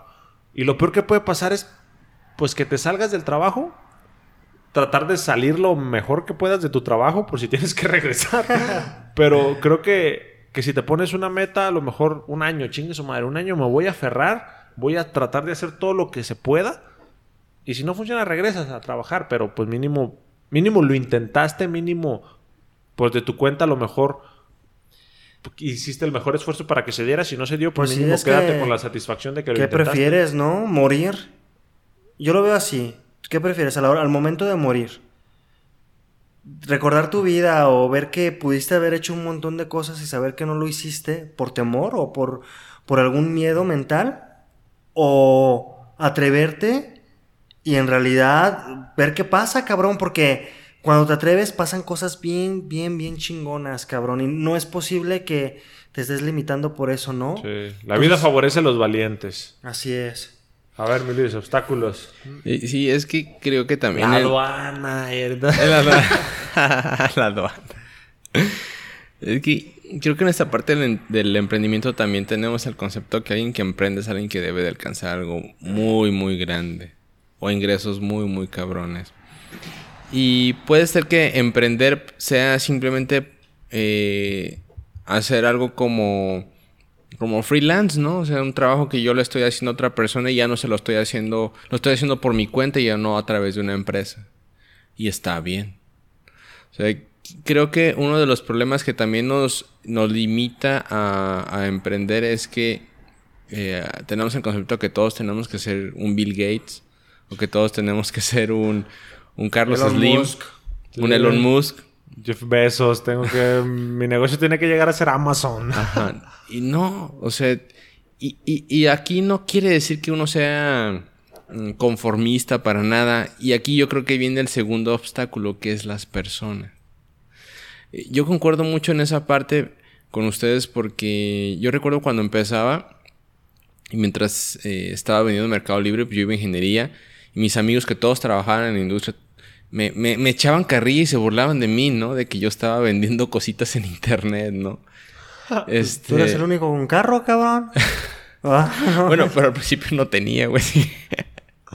Entonces, la gente siempre va a criticar, ¿no? Y más cuando las personas no lo han a lo mejor intentado. Pero es una forma en la que a lo mejor ellos se sienten bien. Y si tú lo entiendes y no te lo tomas eh, personal y sabes exactamente qué quieres y por qué lo estás eh, haciendo, creo que puedes eh, sobreponerte un poco a esa parte que va a ser una constante en todo tu camino de emprendimiento, que es pues el que te critiquen eh, y que a lo mejor ya hasta que no llegas a un punto pues la gente no te va a valorar o simplemente va a decir que a lo mejor te estás haciendo güey, ¿no? Sí.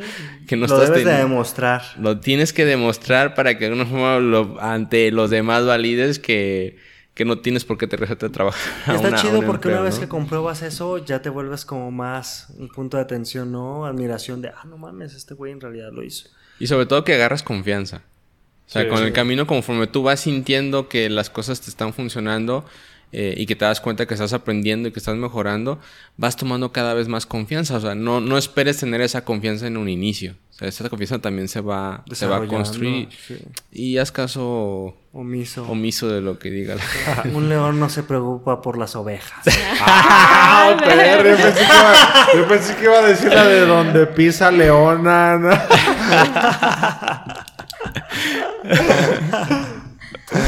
Pues ya, vámonos. Vámonos, güey, porque ya es tarde sí, ya y tarde, traigo sed. Vamos a ver algo de conclusión. Sí, pues vamos, sí, vamos a cerrar. Vergas, güey. Vergas. ¿Cómo concluyes, Armando? Antes de que me preguntes a mí. Ay, cabrón, pues concluyo. Todo empieza con el primer paso. Creo que es algo bueno que te ah, puedes llevar. Eh, lo segundo es que Ahorita mencionamos algo de, las, de cómo compararte con los demás. En el momento que te comparas con alguien más, pierdes. La única forma en la que te puedes comparar, yo creo que es con la versión anterior a ti mismo. Así es. Entonces, puedes ver cómo eh, estabas hace tres años y ver cómo estás ahora y vas a ver que en realidad ha habido un crecimiento enorme, ¿no? Entonces, si en algún momento piensas en compararte, mejor que sea contigo mismo y, y adelante, güey. También creo que como conclusión me gustaría que tomar en cuenta que el emprendurismo no siempre es, no es para conseguir dinero, es para conseguir, más bien que te enfoques en el fin, qué es lo que quieres crear, qué es lo que quieres mostrarle a los demás, qué es lo que quieres hacer, porque una vez que empieces a poner y a plasmar todas esas ideas en su lugar, se va a necesitar dinero, pero de alguna manera lo consigues. Eso no es, no es el primer paso, no es lo primordial. Lo primordial es que tengas clara tu idea, claro tu propósito y que en realidad lo vayas haciendo conforme la marcha y poco a poco la lana y, y vas a encontrar, la, la, mente es muy cabrona, va a encontrar la forma de encontrar ese dinero o de alguna manera va a llegar. Entonces yo creo que con esas tres cosas me voy. Eh, a lo mejor un poquito de persistencia. Es, es bueno que Aferrarse aferrarte, güey, sí. Como una necedad saludable. Sí, y, tener, y tener en cuenta que, que no necesitas ser perfecto, que una cosa cuando la saques, cuando tú experimentes con el mercado o cuando saques tu primera propuesta de valor, no necesariamente tiene que ser la mejor. O no tienes que ser perfeccionista al respecto. Debes de ser, hacer lo mejor que puedas hacer con las herramientas que tengas en ese momento y ejecutarlo. Y poco a poco esa retroalimentación y esa experiencia te va a ayudar a dar el siguiente paso y eso es lo que va a hacerte crecer. No empezar, ay, necesito 3 millones, un millón de pesos para poder empezar mi negocio y la chingada. Empieza con lo que puedas, cabrón. Empieza con lo que puedas. Y, y, eso poco a poco creo que dará resultados. Creo que yo con eso, con eso me voy. ¿Y tú qué onda, mi mano? Pues yo creo que primero tener en cuenta que no es indispensable emprender. No, emprender no es sinónimo de felicidad, no es sinónimo de satisfacción y de una vida plena. Pero creo que ayuda. Y creo que es un camino pues más, más fácil que, que, te puede ayudar para encaminarte a los objetivos que tú consideras tener. Pero no me gustaría que este podcast se convirtiera en uno de esos tantos podcasts que, que consideran que el emprender es el único camino que puedes llegar a tener para ser feliz o para tener una vida plena. No, no me gustaría mandar ese mensaje, pero creo que ayuda. Y creo que si estás como que en ese mood o con ese gusanito de que siempre te gustaría como que empezar algo por tu cuenta en algún momento de tu vida, que sí, sí te quedaras con la, satisfacción de que mínimo lo intentaste. Que, que pruebes la experiencia y que te cales, porque creo que también esta parte te ayuda a descubrir ciertas cosas o ciertas cualidades como persona que, que no las vas a descubrir si estás en un lugar en donde siempre haces lo mismo y donde hasta cierto punto te vuelves cómodo trabajando porque te vuelves, automatizas tu trabajo, ya lo haces y ya te quedas como estancado. Y si se ocupa pues un poquito de huevos, valentía para animarte. Y creo que, que con eso me quedo, con que si es un camino, es un camino chido, que se necesita un poco de coraje para hacerlo, pero que no es el único. Que no es el único, que no, no te sientas para nada comprometido. Porque ahorita también es, es, es, como que una moda, pues, hasta cierto punto. Es como que en muchos lugares, en muchas páginas, canales de YouTube, muchas páginas de Facebook están constantemente incitándote, incitándote, incitándote. Que si lo, vayas, lo vas a hacer, lo, lo hagas porque de verdad es algo que te mueve. No por una obligación o por querer crear una imagen falsa de lo que no podría ser. Y un punto importante, que si trates en la medida de lo que sea posible, de que lo que quieres hacer de alguna manera te mueva, que de alguna manera te guste y te sientas identificado con eso, porque va a ser un camino que, que el objetivo o algo que, se busca hacer es disfrutar el camino, pues, porque la meta no sabes cómo va a estar, no sabes si sí vas a cumplir el objetivo, no sabes si no, no sabes si te va a ir bien o no, pero si comienzas a disfrutar un poco lo que haces, comienzas a disfrutar un poco el aprendizaje, los cursos, los libros, los documentales, el proceso de venta que estás haciendo con la persona, ya cuando estás haciendo la actividad como tal. Si lo disfrutas, se vuelve mucho más fácil todo. Así es, y es una clave para emprender, mi mano. Si no estás motivado, si no estás como en esa sintonía de positivo, valió verga, ¿eh? Valió verga, no vas a poder aprender ni hacer las cosas suficientemente rápido o eficazmente. Sas. ¿Tú, me Luis? Pues, eh, continuando con esa parte de la motivación, yo considero que es un punto eh, muy importante. Porque durante el camino en el, que, en el que se emprende van a pasar muchas cosas. ¿no? Hemos comentado cosas que nos han pasado entre que puedes perder todo, en que te puedes sentirte mal o puedes dudar acerca de lo que, de, cómo estás realizando tu trabajo o tu emprendimiento. Pero la motivación es lo que al final te va a hacer que te mantengas ahí. o que lo estés eh, intentando. Y la motivación se genera de, de cuál es tu propósito por el que estás emprendiendo. Entonces, yo creo que emprender siempre tiene que partir de esta idea de por qué es que, voy a emprender. Eh, porque si es únicamente por dinero, creo que ahí ya hay un problema. Porque en el emprendimiento normalmente eh, el dinero es algo que se da en consecuencia. Es algo que se da... Y más a eh, largo plazo. Así es. Y yo comentaría una situación que yo, que yo tuve en ese momento, un momento clave cuando estaba entre regresarme a trabajar también a, la, empresa que, en la que había renunciado para emprender eh, o continuar haciendo algo en internet. Yo en ese momento en la empresa ganaba 900 pesos y, en, y emprendiendo en internet ganaba 500. Entonces yo ganaba la mitad, pero para mí era más valioso el tiempo que tenía libre.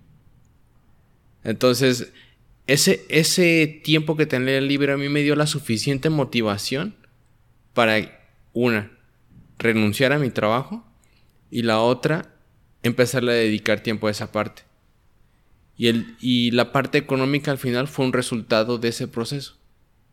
Entonces, que si de alguna forma eh, cuando estás emprendiendo tienes una fijación muy fuerte con la parte del dinero, creo que sí puede ocasionarte un problema porque pues normalmente casi en cualquier negocio no va a llegar tan rápido. y todo lo que ganas lo tienes que reinvertir. Así es, tienes que ajustarte, tienes que pasar por esa etapa. sí. Entonces, pero si tu propósito es claro, mm, no importa, te vas a poder ajustar, vas a porque sabes por qué lo estás haciendo, ¿no? E-, eres capaz de sacrificar cosas por eso que estás construyendo. Pues antes de concluir, Kitsia, ¿qué opinas de conclusión nuestra primera invitada en el nuestra podcast? Primera invitada. Fan número, uno. ¿Cómo, fue esta? Seguidora fiel. Pues bueno, creo que como comentamos, yo soy la más novata de todos, ah, tengo menos tiempo y, tengo menos experiencia, pero pues muchos como lo que dicen, ¿no? de la motivación es lo que te eh, lo que te hace levantarte a hacer las cosas, pues, ¿no? A levantarte al día siguiente a, ay, ahora tengo que hacer este trabajo. Y cuando tienes, cuando tienes un, cuando eres de oficina o godín o así, asalariado. Ah, godín. este, pues es porque te pagan y porque tienes un contrato y porque te obligan a... tiempo a cambio de dinero. Y acá es más pues porque hay, como dicen, ¿no? Hay una motivación, hay algo que te hace moverte a hacerlo. Eh, y, pues sí, el, dinero quizá no es lo, el, fin, sino que es lo que vas a generar de, de lo que vas a generar con tu tiempo, ¿no? Eh, el, el, poder hacer cosas, el poder eh, convivir, aparte de que obviamente pues hay que, hay que vivir, ¿no? Hay que tener algo para... Si uno no tiene chiste, ¿no? Sí. Este... Y, y pues sí, siento que siempre tenemos como, o bueno, yo al menos siempre tienes como la espinita de que no quieres ser un esclavo, ¿no? No quieres estar ahí toda tu vida. Entonces, este, pero pues para no ser un esclavo también hay que esforzarse, ¿no? Un rato. Hay que esforzarse y, y pues esa es mi conclusión. Va, pues. Perfecto. Creo que damos por terminado este podcast. Señores, pueden ir en hoy paz. El podcast se ha terminado. Eh, bueno, pues ahora sí que nada más nos queda invitarlos a nuestras redes sociales. En Facebook como Conecta Libre. También estamos en YouTube con el mismo nombre. Y también nos pueden encontrar en nuestra página de internet, conectalibre.com. .com. Y pues a lo mejor todavía hay ven detallitos en la página, está en progreso. Pero también en Spotify.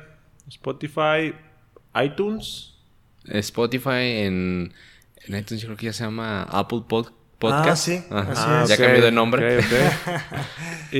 ahí como Conecta Libre nos pueden seguir sin problema, ¿verdad? Sí, pues gracias pues un por saludo. También me gustaría también mandarle un saludo a nuestra amiga Carla. Carla. Sí, ahí a a Carlita creo que tú la conoces más, mi Luis. Sí, sí, sí. Es muy buena amiga. Entonces, pues ahí también le mandamos un saludote que siempre está pendiente del Facebook, de lo que comentamos. Y bueno, pues ahí hay un saludote y un abrazo para ella. Saludos y bueno, pues eso es todo por hoy. Vámonos. Nos vemos en la que sigue. Me queda una cerveza en el refri. Nos escuchamos. Ahí la vemos.